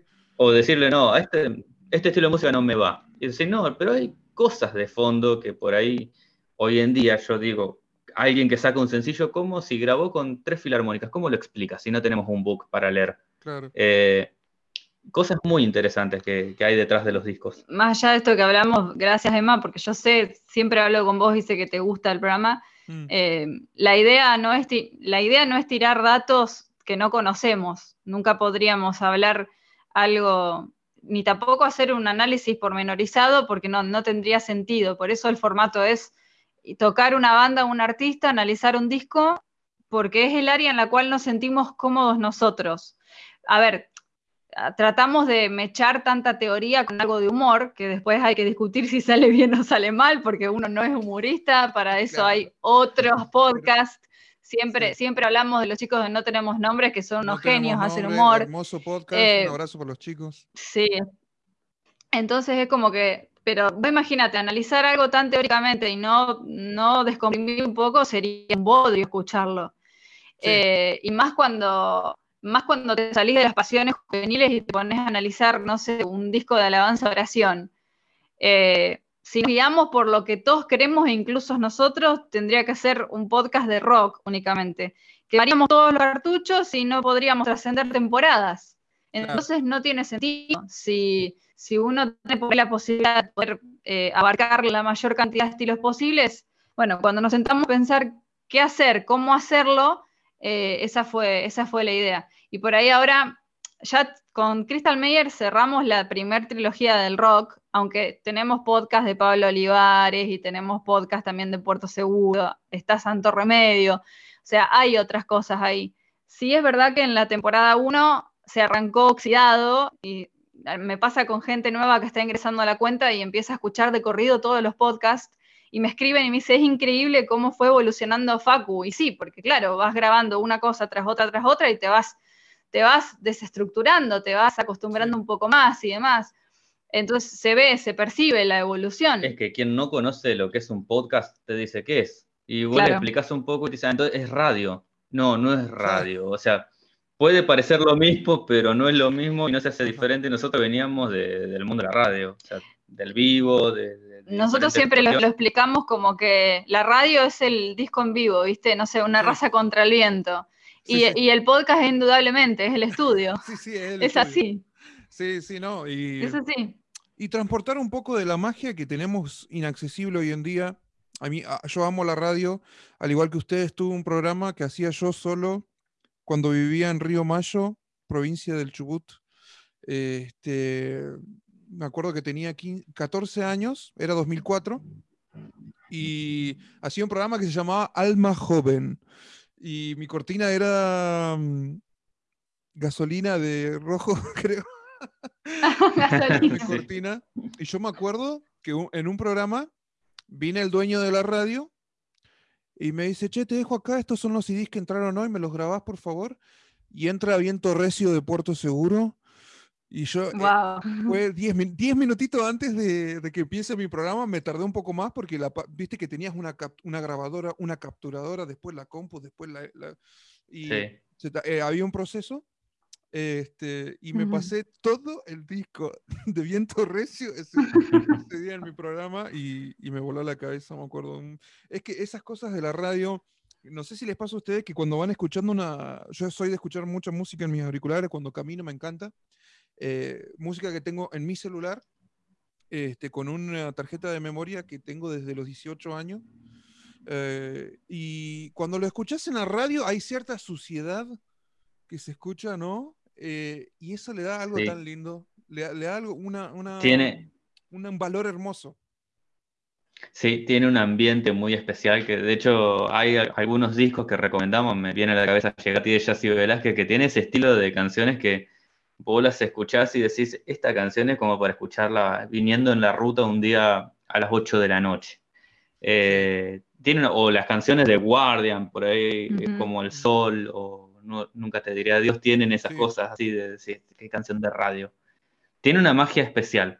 A mí me encanta el mundo de la radio y espero que pase esto, esta pandemia en algún momento, porque la idea sería volver a la radio en algún momento. Totalmente.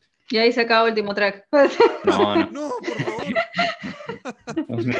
Una cosa no implica la otra. paso por la cabeza. Eh, bueno, ya nos queda poquito. Vamos a ir ya finiquitando el tema. Este, quiero hacerles una consulta, una pregunta. Eh, les quiero, les traigo hoy una frase que escuché hace mucho tiempo. No sé si lo conocen a un chico, bueno, no, no, no, me acuerdo el nombre de este pibe, que es un youtuber. Este proyecto GTG, GTG, algo así. No sé si lo ubican. No. ¿No? No, no. Bueno, eh, no. tiene un video que ya tiene sus años ya, que habla sobre la música. Eh, y en ese video él dijo algo que a mí me quedó haciendo ruido durante mucho tiempo. Eh, que dijo, él, él dijo, no existe la música cristiana ni la música secular. Existe la música con este, diferentes mensajes porque no podemos decir, analizando como objeto, objeto eh, a, la música, como una bicicleta, o como un mouse, o como una taza, no es una taza cristiana, una taza secular. Él, usaba ese ejemplo, ¿no? Eh, y ha habido un pequeño debate, eh, en algunos casos grandes, sobre esto de música secular versus música cristiana.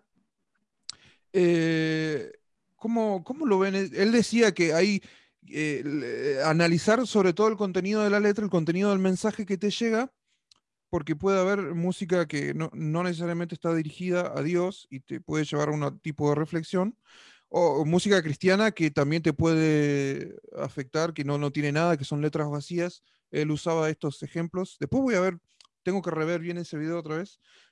¿Qué piensan ustedes de, supongo que lo habrán vivido en algún momento de sus vidas, este, este mini debate? y cómo lo analizan con esta alegoría.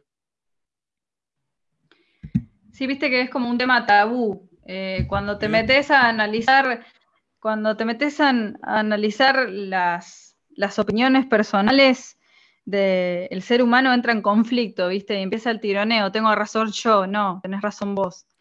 Eh, no sé, somos cristianos, vamos a la Biblia. ¿Qué es lo que te dice la Biblia de la música?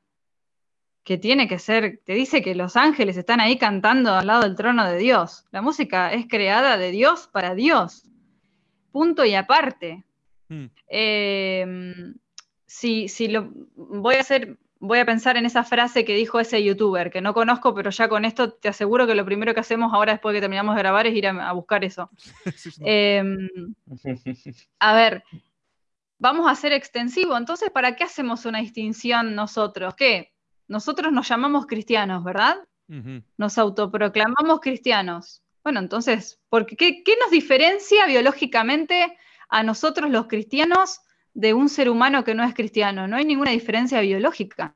Somos seres humanos, femenino, masculino, tenemos nuestras, nuestras particularidades de, género. ¿Por qué nos autoproclamamos y nos llamamos cristianos? ¿Qué nos diferencia del otro? O sea, eh, si vamos a ser Em, vamos a hacer esa frase extensiva a todo y no aplicarlo a un objeto, porque si yo hablo de lo que, de una taza, de, bueno, eso me, parece singularizar y, simplificar. y, hablar muy efímeramente de algo.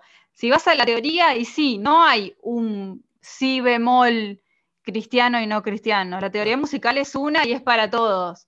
Pero sí es cierto que hay música creada para Dios que habla de Dios y que te va a dejar un mensaje distinto a algo que te puede dejar música que no es cristiana. Eh, y no se trata de caer solo exclusivamente en la alabanza de adoración. Si yo me pongo a escuchar Rata Blanca, no sé, eh, a ver, ¿cuál, me estoy olvidando de la banda argentina de rock que canta balada mm, Balada del Diablo y la Muerte, ¿cómo es? ¿La Renga? de la Renga, ahí está. Bueno, vamos a la iglesia, vestidos todos con los discos de rescate y cantemos Balada del Diablo y la Muerte en la iglesia, a ver cómo les cae a los hermanos. A, ver si esa a ver si esa canción nos va a edificar. Hay una diferencia, hay una diferencia entre lo que es la música cristiana y no cristiana. Y si querés te cuento una anécdota personal. Sí, sí, y te lo digo. Em, cuando yo me convertí, yo tenía 18 años yo amaba el rock, la música cristiana. Las chicas cuando estamos en la escuela, eso de los 12, 13 años, empiezan a escuchar, no sé, Enrique Iglesias, Cristian Castro, no sé, ¿qué más? Nómbrame. Montaner, etc, etc, bueno, etcétera. Adrián Romero. Bueno, y empiezan todas melosas a maquillarse entre todas y prestarse ropas y salir al boliche. Yo viví esa, yo viví eso, era, era, no era cristiana. Eh, y la música que me encantaba era el rock. Entonces, cuando yo me convertí, Facu estaba en esa época en la cual tenía 18 años, había crecido con alabanza de oración y con rescate y con kiosco y con puerto y le picaba el bichito de a ver qué hay afuera, que me llama la atención. Entonces, cuando yo me convertí un día, yo ya sabía lo que era la iglesia porque él era mi mejor amigo, era cristiano. Le dije, llévame a la iglesia. ¿Y sabes lo que hice? Yo era la persona que tenía más música en todo mi curso. Agarré mi lista de reproducción, toda bajada de Lares, y la borré toda. No dejé ni un tema. Y, y eh, toda, ¿eh?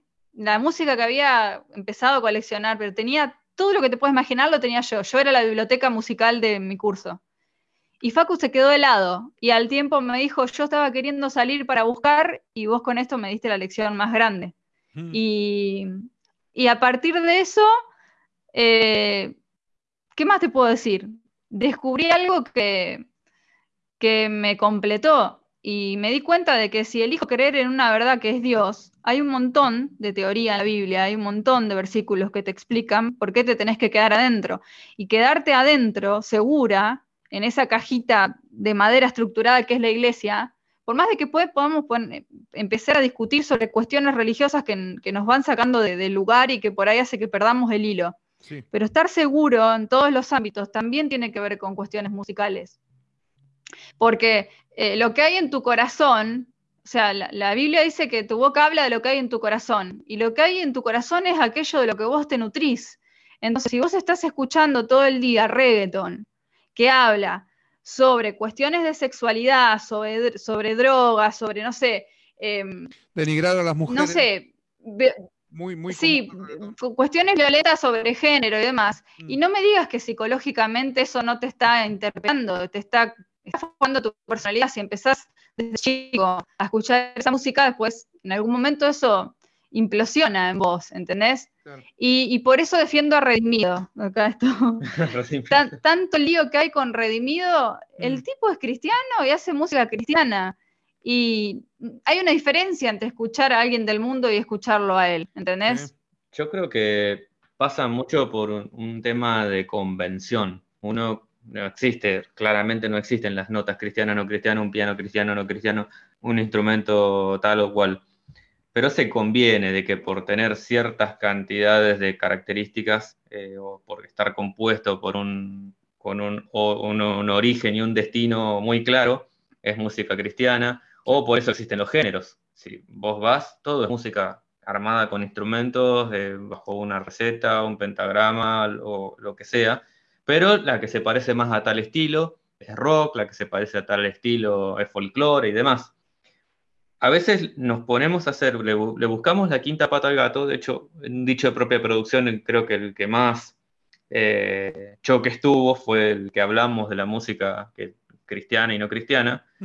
Eh, nos ponemos a hacer análisis que son bastante, bastante peligrosos, porque vos te pones a pensar y vos decís, bueno, las palabras tampoco existen buenas palabras y malas palabras, son conjuntos de letras que forman sílaba y la sílaba te forma una palabra de repente un profesor, perdón, de repente un profesor que se enojaba mucho con nosotros en la secundaria por el lenguaje que, se usaba.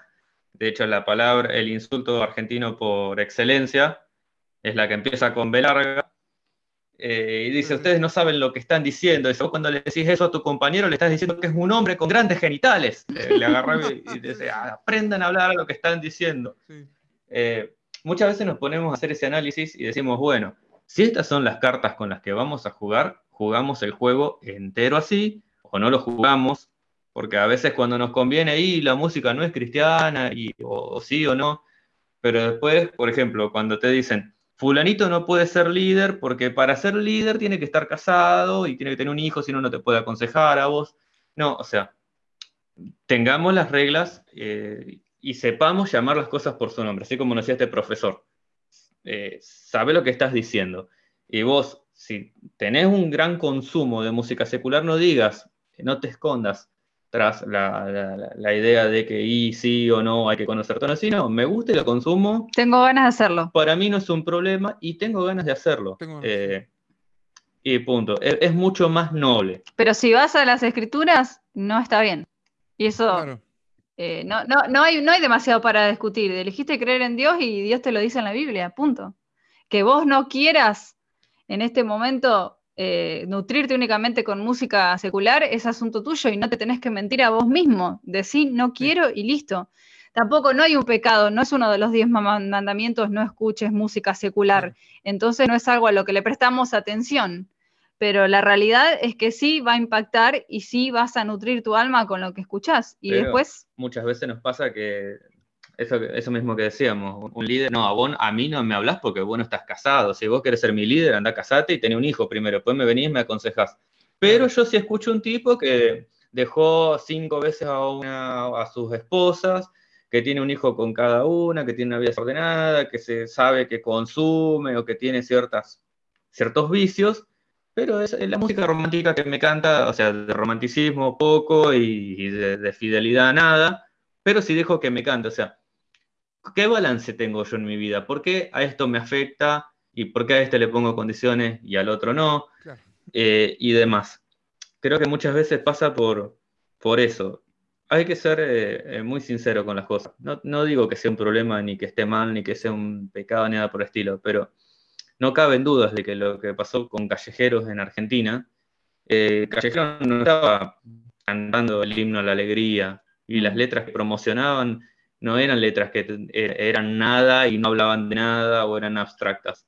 Te decía, lo que está prohibido me hace feliz y una sarta de, cosas terribles te narraba la canción. Eh, así como una canción romántica de Montanero, de quien sea, te hace volar y pensar en tu amado y decir, ay, qué enamorado que estoy.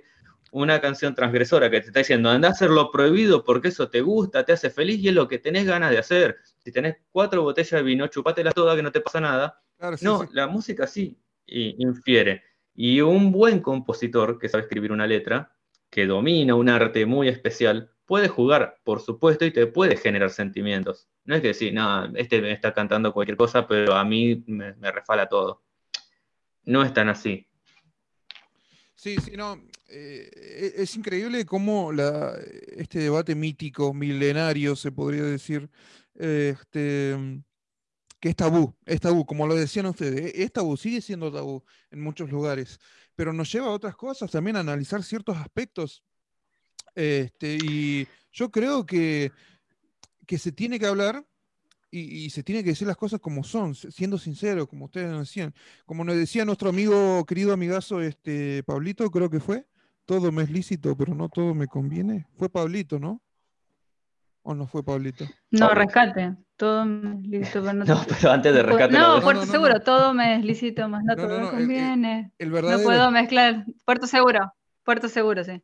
Claro, claro, pero. Ah, perdón, estás hablando. Claro, sí, sí. Estás hablando. Públicamente. Lo de Puerto es un plagio, en realidad. Bueno, yo me quedé con la música. Estaba buscando el tema en mi cabeza. Pensé que hablabas de Pablo Olivares. Por eso dijiste Pablito. No, te la cierro con esta. Sí. Te la cierro con esta. Santiago 3.11. De una misma fuente no puede brotar agua dulce y agua salada. Punto. Totalmente. Totalmente. Así es. Eh, Para mí pasa por ahí.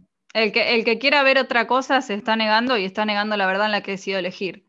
No, no hay que juzgar, pero bueno, la Biblia es fuente de conocimiento. Si buscas la sabiduría, esto no se puede negar. Totalmente, totalmente, chicos. Este, eh, es, muy claro eh, y aunque muchos no lo, quieran ver, es así. Es así. Eh, no quiero cerrar y, no quiero terminar este, este podcast, esta hermosa charla que hemos tenido, sin hacer una pregunta muy importante para mí que a mí me encanta preguntar por tops. En, este caso, yo tengo mi, mi propio top 5 de discos cristianos.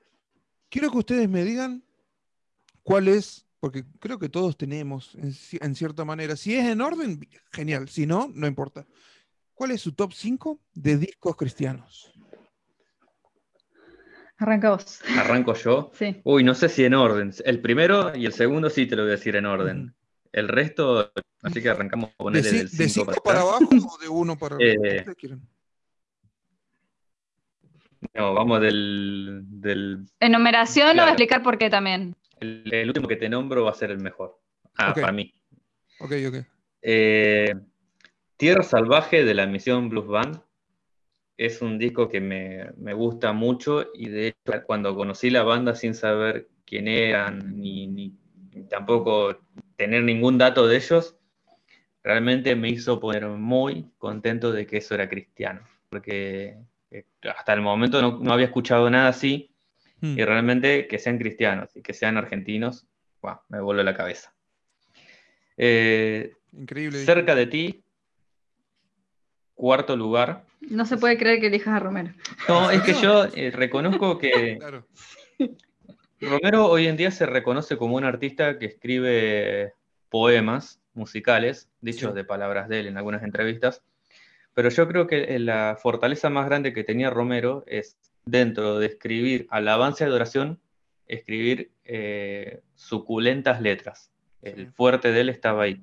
Cerca de ti es un disco que me hizo muy bien en un tiempo muy complicado. Eh, tercer lugar, no es cuestión de suerte, es la foto de rescate con la que yo lo conocí. Fue el disco que me hizo enamorar de la banda y que en cierta forma de ahí en adelante Rescate me acompañó.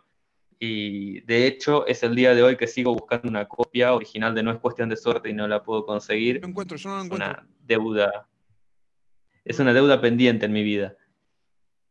Increíble disco, increíble. Pero realmente es el disco de rescate que para mí me ha marcado a muerte. En segundo lugar, y este ya te lo digo bien consciente, Memorias del alma de Rudy Rodríguez. El año pasado le dedicamos un capítulo y yo dice, ¿estás seguro? Pero como nunca lo hicimos por el número, ni por las escuchas, ni por cuánto puede trascender, le, le decidimos dar un capítulo a Rudy porque creo que es un invisible. Todo el mundo sabe quién es Rudy Rodríguez Sí. pero creo que musicalmente ojalá hubiera metido un par más de discos y nos hubiera dejado más material, pero realmente eh, ese disco Memorias del Alma tiene una riqueza musical impresionante que resiste muchísimos análisis y que también ha sido un gran caballo de batalla en, en nuestras cruzadas radiales. Y realmente es un disco que lo tenemos original, gracias a Dios, porque no creo que lo, lo podamos conseguir de ahora en más. Muy, com- muy Y- común, eh, muy común eh, esto de mm, en Rudy, ¿no? De que se usaba siempre en cápsulas radiales o mm, en reflexiones o, en prédicas, siempre, siempre se lo escuchaba a Rudy. Se- eh, lo, lo recuerdo mucho por eso. Eh, bueno, Rudy eh, eh, se ha egresado de esta vida, como dijo Jaime Murrell. Este, y, creo que nos ha dejado un legado muy lindo, muy, muy, lindo, y haciendo cosas que no se hacían tanto, no era muy común lo que, lo que él hacía. Porque afuera conocemos a un Kenny Daniels, este, otros que hacían ese tipo de música, y, y qué- qué lindo fue que él nos haya regalado su estilo, su música. Realmente es un grande. Nosotros en la, en el egreso de la secundaria logré filtrar unas canciones de Rudy Sí, de un par del disco anterior y, y, o sea, varios de nuestros compañeros in- ingresaron, no sé si en todos lados se hace igual, pero tomados de la mano con los aplausos de todo el mundo y de fondo nuestra bandera de Rudy ahí, afirme, fuerte. Y sí, Rudy yo siempre digo, no sé si es eh, por ahí el más virtuoso de las saxofonistas, pero que las canciones vos las escuchás y te acarician el corazón o te hacen sentir cosas muy lindas o te transportan o una canción que participa Rudy en un disco sin duda la mejora. Y bueno, el último disco, así ya después le doy el lugar a Jesse, eh, es Tiempo de Navidad, Me que parece. es un disco con el que cerramos la primera temporada. Sí. O sea que es tu disco preferido. tu- Sí, o sea, para mí es el podrías disco- vivir toda tu vida con ese. Sí, de una. Eh, eh, Wow. Creo que Es que es muy rico, es muy rico, no parece, pero es muy rico en, eh, en cuanto a riqueza. eh, que si vos lo escuchás eh, a fondo, o sea, le prestás una especial atención, es bastante variado y rico en cuanto a, la, a, al armazón, me parece, del equipo que, quiso armar Marcos Witt en ese momento. En cuanto al mensaje, muy bien, me parece muy bien definido. Este, y se, plantó, dijo, quiero hacer esto, lo quiero hacer de esta forma, y salió un discazo. Para mí es como Endgame de los Vengadores, porque a mí siempre me gustó y me sorprendió mucho, pero el día que nos sentamos a analizarlo, me sorprendió más y el hecho, el pecho orgulloso, yo acá, vamos, la banda, la mejor banda, la segunda banda de Marcos Witt tocando con la filarmónica más grosa de todo el mundo. Qué regalo. Esto, este es un disco, hay que decirle, es un disco muy caro y muy difícil de volver a replicar. Eh, tiene un presupuesto impresionante en la lámina. Marcos le dice a Juan Salina, te lo gastaste todo, porque creo que incluso le quedó en rojo la cuenta. Como, como en Jurassic Park, un disco... no gasto. Se cruzaron todos con todos acá, es una maravilla. Y particularmente lo suelo escuchar, Navidad por supuesto, con Jesse que no le gusta mucho, pero lo suelo escuchar cuando estoy enojado, porque hay un dicho que dice que hay, una, hay algo que calma a cualquier bestia. Bueno, a mi bestia la calma tiempo de Navidad. Metiste tres podcasts en tu top 5. Tenés podcast de Tiempo de Navidad, de Memorias del Alma y de Tierra Salvaje. Y de Tierra Salvaje. Vamos a ver cómo me va a mí. esto, esto, demuestra, esto demuestra que no. Bueno, eh, no sé si, si ponerlo eh, en orden. Como vos quieras. Pero sí te voy a decir que. Pero sí te voy a decir que mi top 5 tiene que ver con, con lo que a mí me gusta y lo que me formó musicalmente, que es el mm. rock y con lo que descubrí convirtiéndome a esta hermosa verdad que es la verdad de Cristo, que es la alabanza de oración. Em, eh, sí, es verdad que valoro mucho otros géneros, pero son los que más me interpelan en cuanto a, sentirme feliz. estos discos los elegí eh, pensando en qué es lo que me genera una absoluta felicidad al escuchar. Sí. Primero, Invisibles de Kiosco.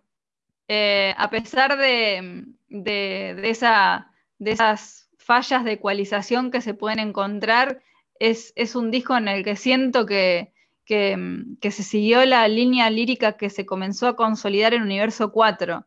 Eh, la, gramática discursiva de las letras es espectacular, es, la evolución de Fabián cantando y, de, de, cómo expresa con su corazón las letras musicalmente es riquísimo y si cierro los ojos y me olvido de que si me pongo un auricular no puedo distinguir todas las partes de la batería, me, completa totalmente. Eh, víctima también. Eh, víctima también de, las perdón, de la comparación con Universo 4, me parece, porque yo cuando escuché Universo 4, que, me, que me, encantó, yo digo, ¿qué van a hacer? ¿Qué va a hacer ahora Kiosco para superar esto? Porque este es increíble. Y si bien en cuanto a sonido invisible no, no, no me copó, pero es, innegable lo que lograron con ese disco, como decís vos. Sí, y además la, la, propuesta está y en cada uno de los temas ves la evolución, así que es, un mm. pequeño detalle. Si no hubiera existido eso, Invisibles hubiera sido el, disco del podcast, sin duda. Bueno, después te voy a nombrar, a mí me gusta mucho el rock en inglés, pero si tengo que elegir una banda, elijo Switchfoot. Y si tengo que elegir un disco, elijo o Gravity. Es un discazo. De hecho, nosotros acá, secretamente con Facu, creemos que O Gravity fue la inspiración para el arte de etapa de Universo 4. Innegable también eso. No lo había pensado em, eso. Mirá vos. Tenés razón. Sí. Eh, la, verdad que, es, un, es un discazo. A mí me gusta mucho el rock en inglés, pero me gusta en general. Y si tengo que pensar en otro disco que me interpele, no, es, ese. O sea, después ponerle si tengo que elegir otro, también estaría dentro de Switchfoot, a pesar de que me gustan un montón de artistas más. Sí. Eh, tercero, voy a rescate, el pelo en la leche. Em, no hay un tema del pelo en la leche que no escuche y reescuche y me genere una felicidad increíble, me eduque sobre la Biblia, le encuentre una nueva forma de verlo. Si estoy triste me alegra, si tengo que pensar me hace ubicarme y centrarme más, si necesito equilibrarme me equilibro. Eh, no importa cómo suene, no importa que ya sea viejo, no importa que les haya costado y que casi quedaran fuera de combate, es un discazo y para mm. mí hacerle honor al hacerle honor en el tiempo, por ahí es un poco reivindicar todo ese trabajo de, ellos. ¿Qué canción te gusta más? Es un disco que puedo escuchar.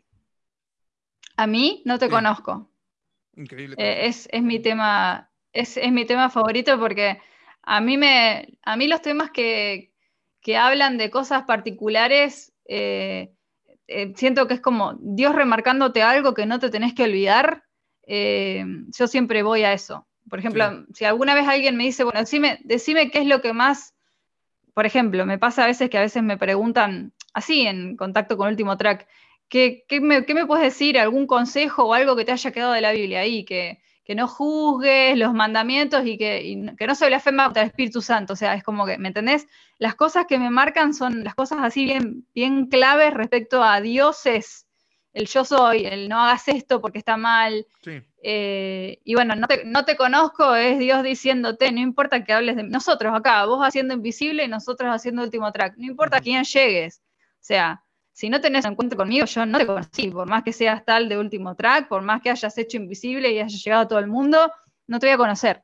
Así que es, el recordatorio constante de la humildad, por eso ese tema me encanta. Sí. Y después, bueno, Totalmente. yo creo que no hay, no hay un tema del pelo en la leche que no, que no sea No, no. espectacular. Creo que es el disco en el que Rescate muestra su excelencia musical. Después de ahí todos los Sí. discos como que fueron midiendo según lo que necesitaban las canciones, pero ahí te cae Rescate con mirá lo que podemos hacer.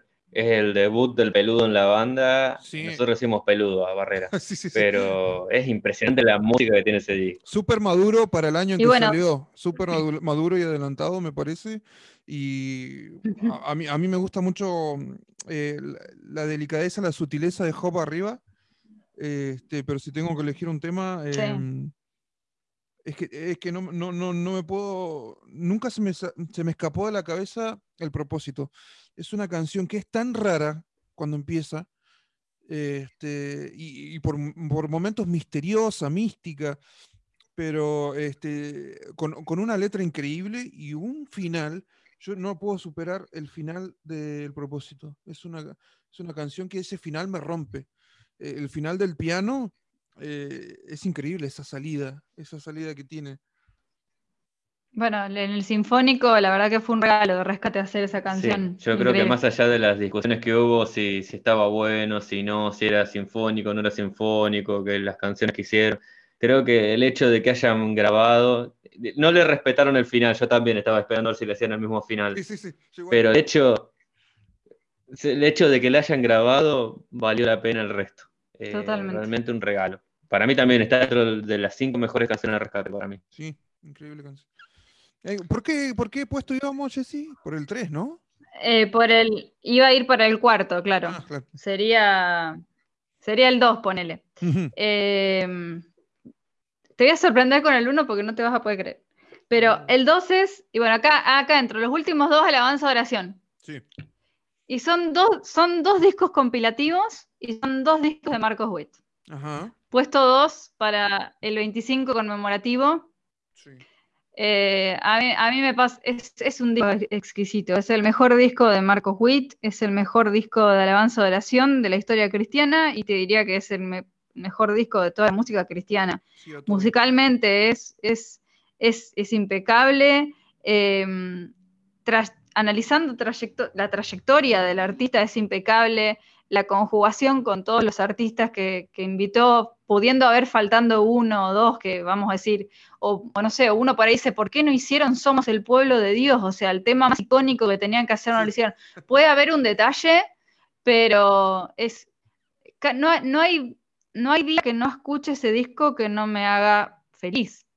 Yo, a mí la música, a mí me gusta que la música me haga feliz, no importa el momento en el cual la escucho, yo necesito esa, esa paz, equilibrio que me da la música. Por eso, para mí es tan importante escuchar música cristiana y nutrirme de música cristiana y no de música secular, porque para mí, me tengo mucho esa discusión con Facu de que él a veces se levanta y se pone a escuchar baladas súper melancólicas de Romero, que el siervo estaba Ay, no, tomando... me tiró bajo el tren. El mentira. ciervo estaba tomando agua y a mí, me, a mí me tira abajo tanto, porque yo puedo estar muy bien y ponerme a escuchar una canción de Romero, no sé, La Niña y el Lobo del, de ese disco, ¿cómo se llama? Ni me sé. No, nunca más. Besos Y en la me- te juro que me amarga la vida. Ahí está, besos en la frente, me he olvidado. Eh, me amarga la vida, ¿entendés? Ahí, Necesito en sentirme Yo le bien. hubiera puesto caricias en la sien ese disco. sí, también, también. Besos en la frente se nota, pero increíblemente eh, la mano del hijo, ¿eh? Ahí en ese, en ese disco. La mano Sí. de Adrián Roberto se nota. Pero bueno, Sí. teniendo, teniendo en cuenta esta sensación, este sentimiento, 25 conmemorativo es un disco que me divierte, me, es, es- es- es genial. La manera en que, la plan- en que lo plantó, no, no creo que él pueda volver a hacer algo así, y no sé si hay un artista que tenga tanta trayectoria eh, discográfica como para poder generar algo así. No importa lo que haya generado el disco, si después cayó bien o cayó mal, eh, a, mí, a mí me hace feliz y por eso es mi puesto 2. Es uno de los discos que más, que más escucho. Y el puesto 1, acá te agarré, no te lo esperaste nunca. Enciende una luz de Marcos ¿Con Witt. Mapo? ¿En serio? Sí, otro, otro compilativo, Mm. otro compilativo. Eh, yo llegué a la iglesia cuando ya se iba el avivamiento. Todo lo que sé del avivamiento lo sé porque en la iglesia hablaban de que había existido, de que se tomaban de las manos y, y tenían visiones descomunales en grupo. Lo sé por Facu, lo sé porque Facu me hacía escuchar los discos de los artistas y podía apreciar, vos pones a la balde y escuchás lo que se escucha de fondo. Sí. Y encien- enciende una luz, me permite observar eso, porque es un disco, eh, corregime, del 91, si no me equivoco. No, 99. 99, perdón, ahí está. Si, cierra la década antes, yo siento que en el 2000 hubo como un cambio de paradigma espiritual. Bueno, esto ya sería como para analizar en un podcast teológico, pero siento que, siento que hay un cambio de paradigma espiritual por década. Y me parece que es como un disco que, que cierra algo y deja como ahí sujeto en- en la memoria y en, y en el desarrollo del devenir histórico lo que, lo que encerró una década de avivamiento y para los que venimos de afuera y no lo vivimos, es como la foto grabada ahí en la retina de lo que pasó y que vos podés, yo siento que me me meto a escuchar ese disco y vivo algo que nunca vi, porque no lo viví yo, me lo contaron. Te transporta. Eh, además, eh, Marcos Witt hizo otras veces rock. Ponele que sobrenatural es rock. No, sobrenatural no es rock. Sobrenatural no es rock. Claro. En cambio, vos ponés Enciende una luz y cuando arranca el primer, el primer tema de Enciende una luz es No cambiaría. Temazo, Esa guitarra es rock. Es, esa guitarra rock, te rompe la cabeza, te dan ganas de, si tenías 10 15 años, te dan ganas de decirle a tu viejo, por favor, te lo pido, nunca más me haga un regalo en Navidad, comprame una guitarra que quiero tocar esto. Increíble yo quiero tocar esto, ¿entendés? O sea, la introducción del álbum, increíble. La, intro- la introducción que es, que es la introducción que es la unión de todos los temas recitados, que son cosas joyitas que se hacían en una época en la cual eran cosas que, y buenas ideas que deslumbraban y que, y que daban ganas de imitarlas, como por ejemplo, no sé, esa, esa, esa intro edit de rescate que después se, re- se repercutió en la radio y un montón de quizás de, de gente que hacía radio y que era cristiana hasta tomaba esa edit, de, la sacaba, la no es cuestión de suerte, ¿no? Eh, Ah, Enciende una luz es como que siento que siento que es la foto de una época y, y me nutre, o sea, a mí me gusta el rock y es rock y yo necesito alabanza y oración para, para estar en contacto con Dios y, y- y está, eh, la alabanza y oración está y hay joyas y además tiene el mejor tema, bueno, la reversión del mejor tema, Levántate, Levántate señores, es, es mi tema favorito de alabanza y oración, es un tema de alabarle originalmente Mm. pero en este disco está. Entonces, eh, bueno, es, es, mi, es mi number one. No hay, no hay día que no lo escuche también que no me La- haga feliz. Y yo busco eso en la La música. que, se, la que se armaba en los templos cuando se tocaba esos temas. Ah, mamita. Terrible. Wow, se Bueno. A mí me pasó eso, yo no lo vivía eso. Yo no lo vivía eso. Y es, es el único disco, los grandes, no sé, Danilo, Romero, Montero, perdón, los números de Marcos, lo, lo que sea. Es, es el único disco con el cual yo siento. Y para mí es especial por eso, porque me siento parte de algo que no fui. Y por Me cosas encanta. como estas le pusimos Toro Salvaje a Marcos Witt. Exacto. claro.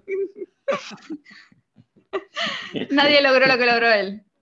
No, es verdad, es verdad. O sea, eh, increíble. O sea, en, en el 25 te das cuenta, si no, si no tenías una idea, una noción, te das cuenta de la trayectoria que tiene y, te das cuenta de que no es que tuvo una trayectoria de disco tras disco, haciendo lo que un productor le dijo que haga, sino que él, era dueño del mensaje que quería dar en específico. Eh, y, no son iguales los discos en cuanto a, ¿cómo, te diría? Eh, primero un, rápido, dos rápido, un lento, no. Siempre iba cambiando y eso siempre se valora mucho. Eh, su variedad, la claridad de su mensaje y la claridad de lo que quería hacer. Y sí, no, no, es un discazo, con una, con una entrada increíble, enciende la luz, una entrada increíble. Que después se hizo una versión reggaetón. por favor. Dios mío. Buah. Y así llegamos a el punto final, al final de este podcast, de este capítulo. Eh, chicos, yo les quiero agradecer por eh, eh, este tiempo riquísimo que me han regalado, eh, que han apartado de su tiempo para estar conmigo. gracias por aceptar la invitación, gracias por abrir sus corazones, pero más que nada, gracias por lo que hacen, por su trabajo, por su labor. Este, capaz que no la ven como una labor, pero lo que hacen en último track es algo que, a mí me llenó mucho, que me gusta mucho, que, que sigo mucho. Y es algo que es necesario, que, es necesario que esté, que exista, y que bueno, que espero que no, no paren nunca, espero que esto sea largo, eh, que se tomen los descansos que se quieran tomar, obviamente, pero que, esté para rato. No sé qué proyectos tienen, qué ideas tienen, pero este, me gusta que estén, me gusta que, lo estén haciendo. Así que les quiero dar muchas gracias por eso. Eh, y bueno, me gustaría que se despidan con, unas palabras finales. Este, eh, y bueno, el agradecimiento de siempre. Bueno, Emma, la verdad que muchas gracias. Eh, cada vez que nos invitan a participar es un placer para nosotros. cuando hiciste esa pregunta, la verdad es que no, no, recibimos hate, es todo amor es todo amor y son todas caricias y lo que hay son idas y vueltas entre, entre amigos. Y, y, que es como que nos sonrojamos un poco, ¿no? Pero nos dicen esto, esto era necesario y, hay, gente que nos dice, nos han inspirado, tengo ganas y, está bueno eso. Está bueno porque nos damos la mano entre todos y entre todos ponemos nuestro gano de arena para, para hacer luz, ¿no? Ojalá que lo seamos. Eh, si, hacemos fuerza entre todos, vamos a llegar más lejos. Eh, gracias por habernos invitado, gracias por habernos considerado invisibles.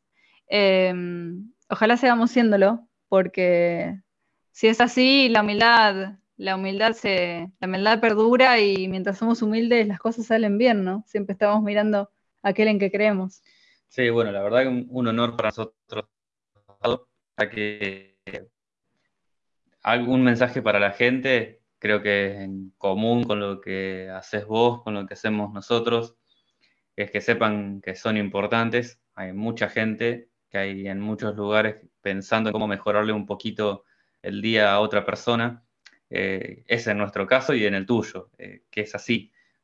Nosotros, de alguna manera, tomamos esta misión que por momentos es labor porque no somos profesionales, pero tratamos de, a veces tardamos mucho con los capítulos porque tenemos obligaciones entre trabajo y demás, y cuando sacamos algo queremos que salga bien, que dentro de lo que tenemos que se escuche bien, pero realmente tratar de hacer una caricia a nuestros artistas, eh, que la gente sepa que son nuestros, que los tenemos que querer porque son los de nuestra cantera, porque por más de que sean latinos o que sean del norte o que sean de donde sean, pero son nuestros y son los que en algún momento nos hicieron bien y por eso volvemos un poco a recordarlos. Eh, estas semanas nos ha pasado un poco que estamos viendo a los artistas que cuando ellos eran jóvenes y nosotros éramos chiquitos em, empiezan ahí, de alguna forma eso te empieza a tocar algo adentro, de, de repente decir los que iban a estar siempre ya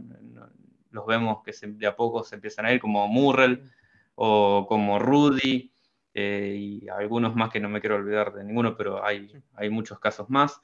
Y, bueno, de repente saber que por ahí vos en tu casa estás con la cabeza en cualquier lado y hay gente que, como vos, Emma, o como nosotros, que están con esa, con esa intención de, querer poder mejorarte un ratito de tu vida. Así que, bueno, un placer para nosotros haber compartido este, este momento con vos. Lo hemos disfrutado con Mate.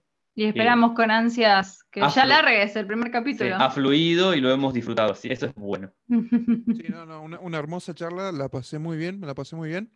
Así que bueno, chicos, muchas gracias por la predisposición. Y a ustedes, los que me están mirando, los que me, o que, los que me están escuchando, les voy a dejar eh, los links en la descripción de, de, de, los chicos de Último Track para que los sigan, para que los escuchen, para que le den apoyo, porque está bueno esto de darle apoyo a invisibles que hacen un excelente trabajo. Y eso, son, eh, eso es lo que hacen los chicos de Último Track. Por mi parte, muchas gracias. Ya saben, Los Invisibles, un podcast mal hecho sobre héroes anónimos, conducido por un don nadie. Muchísimas gracias. Nos vemos la próxima. Chao, chao.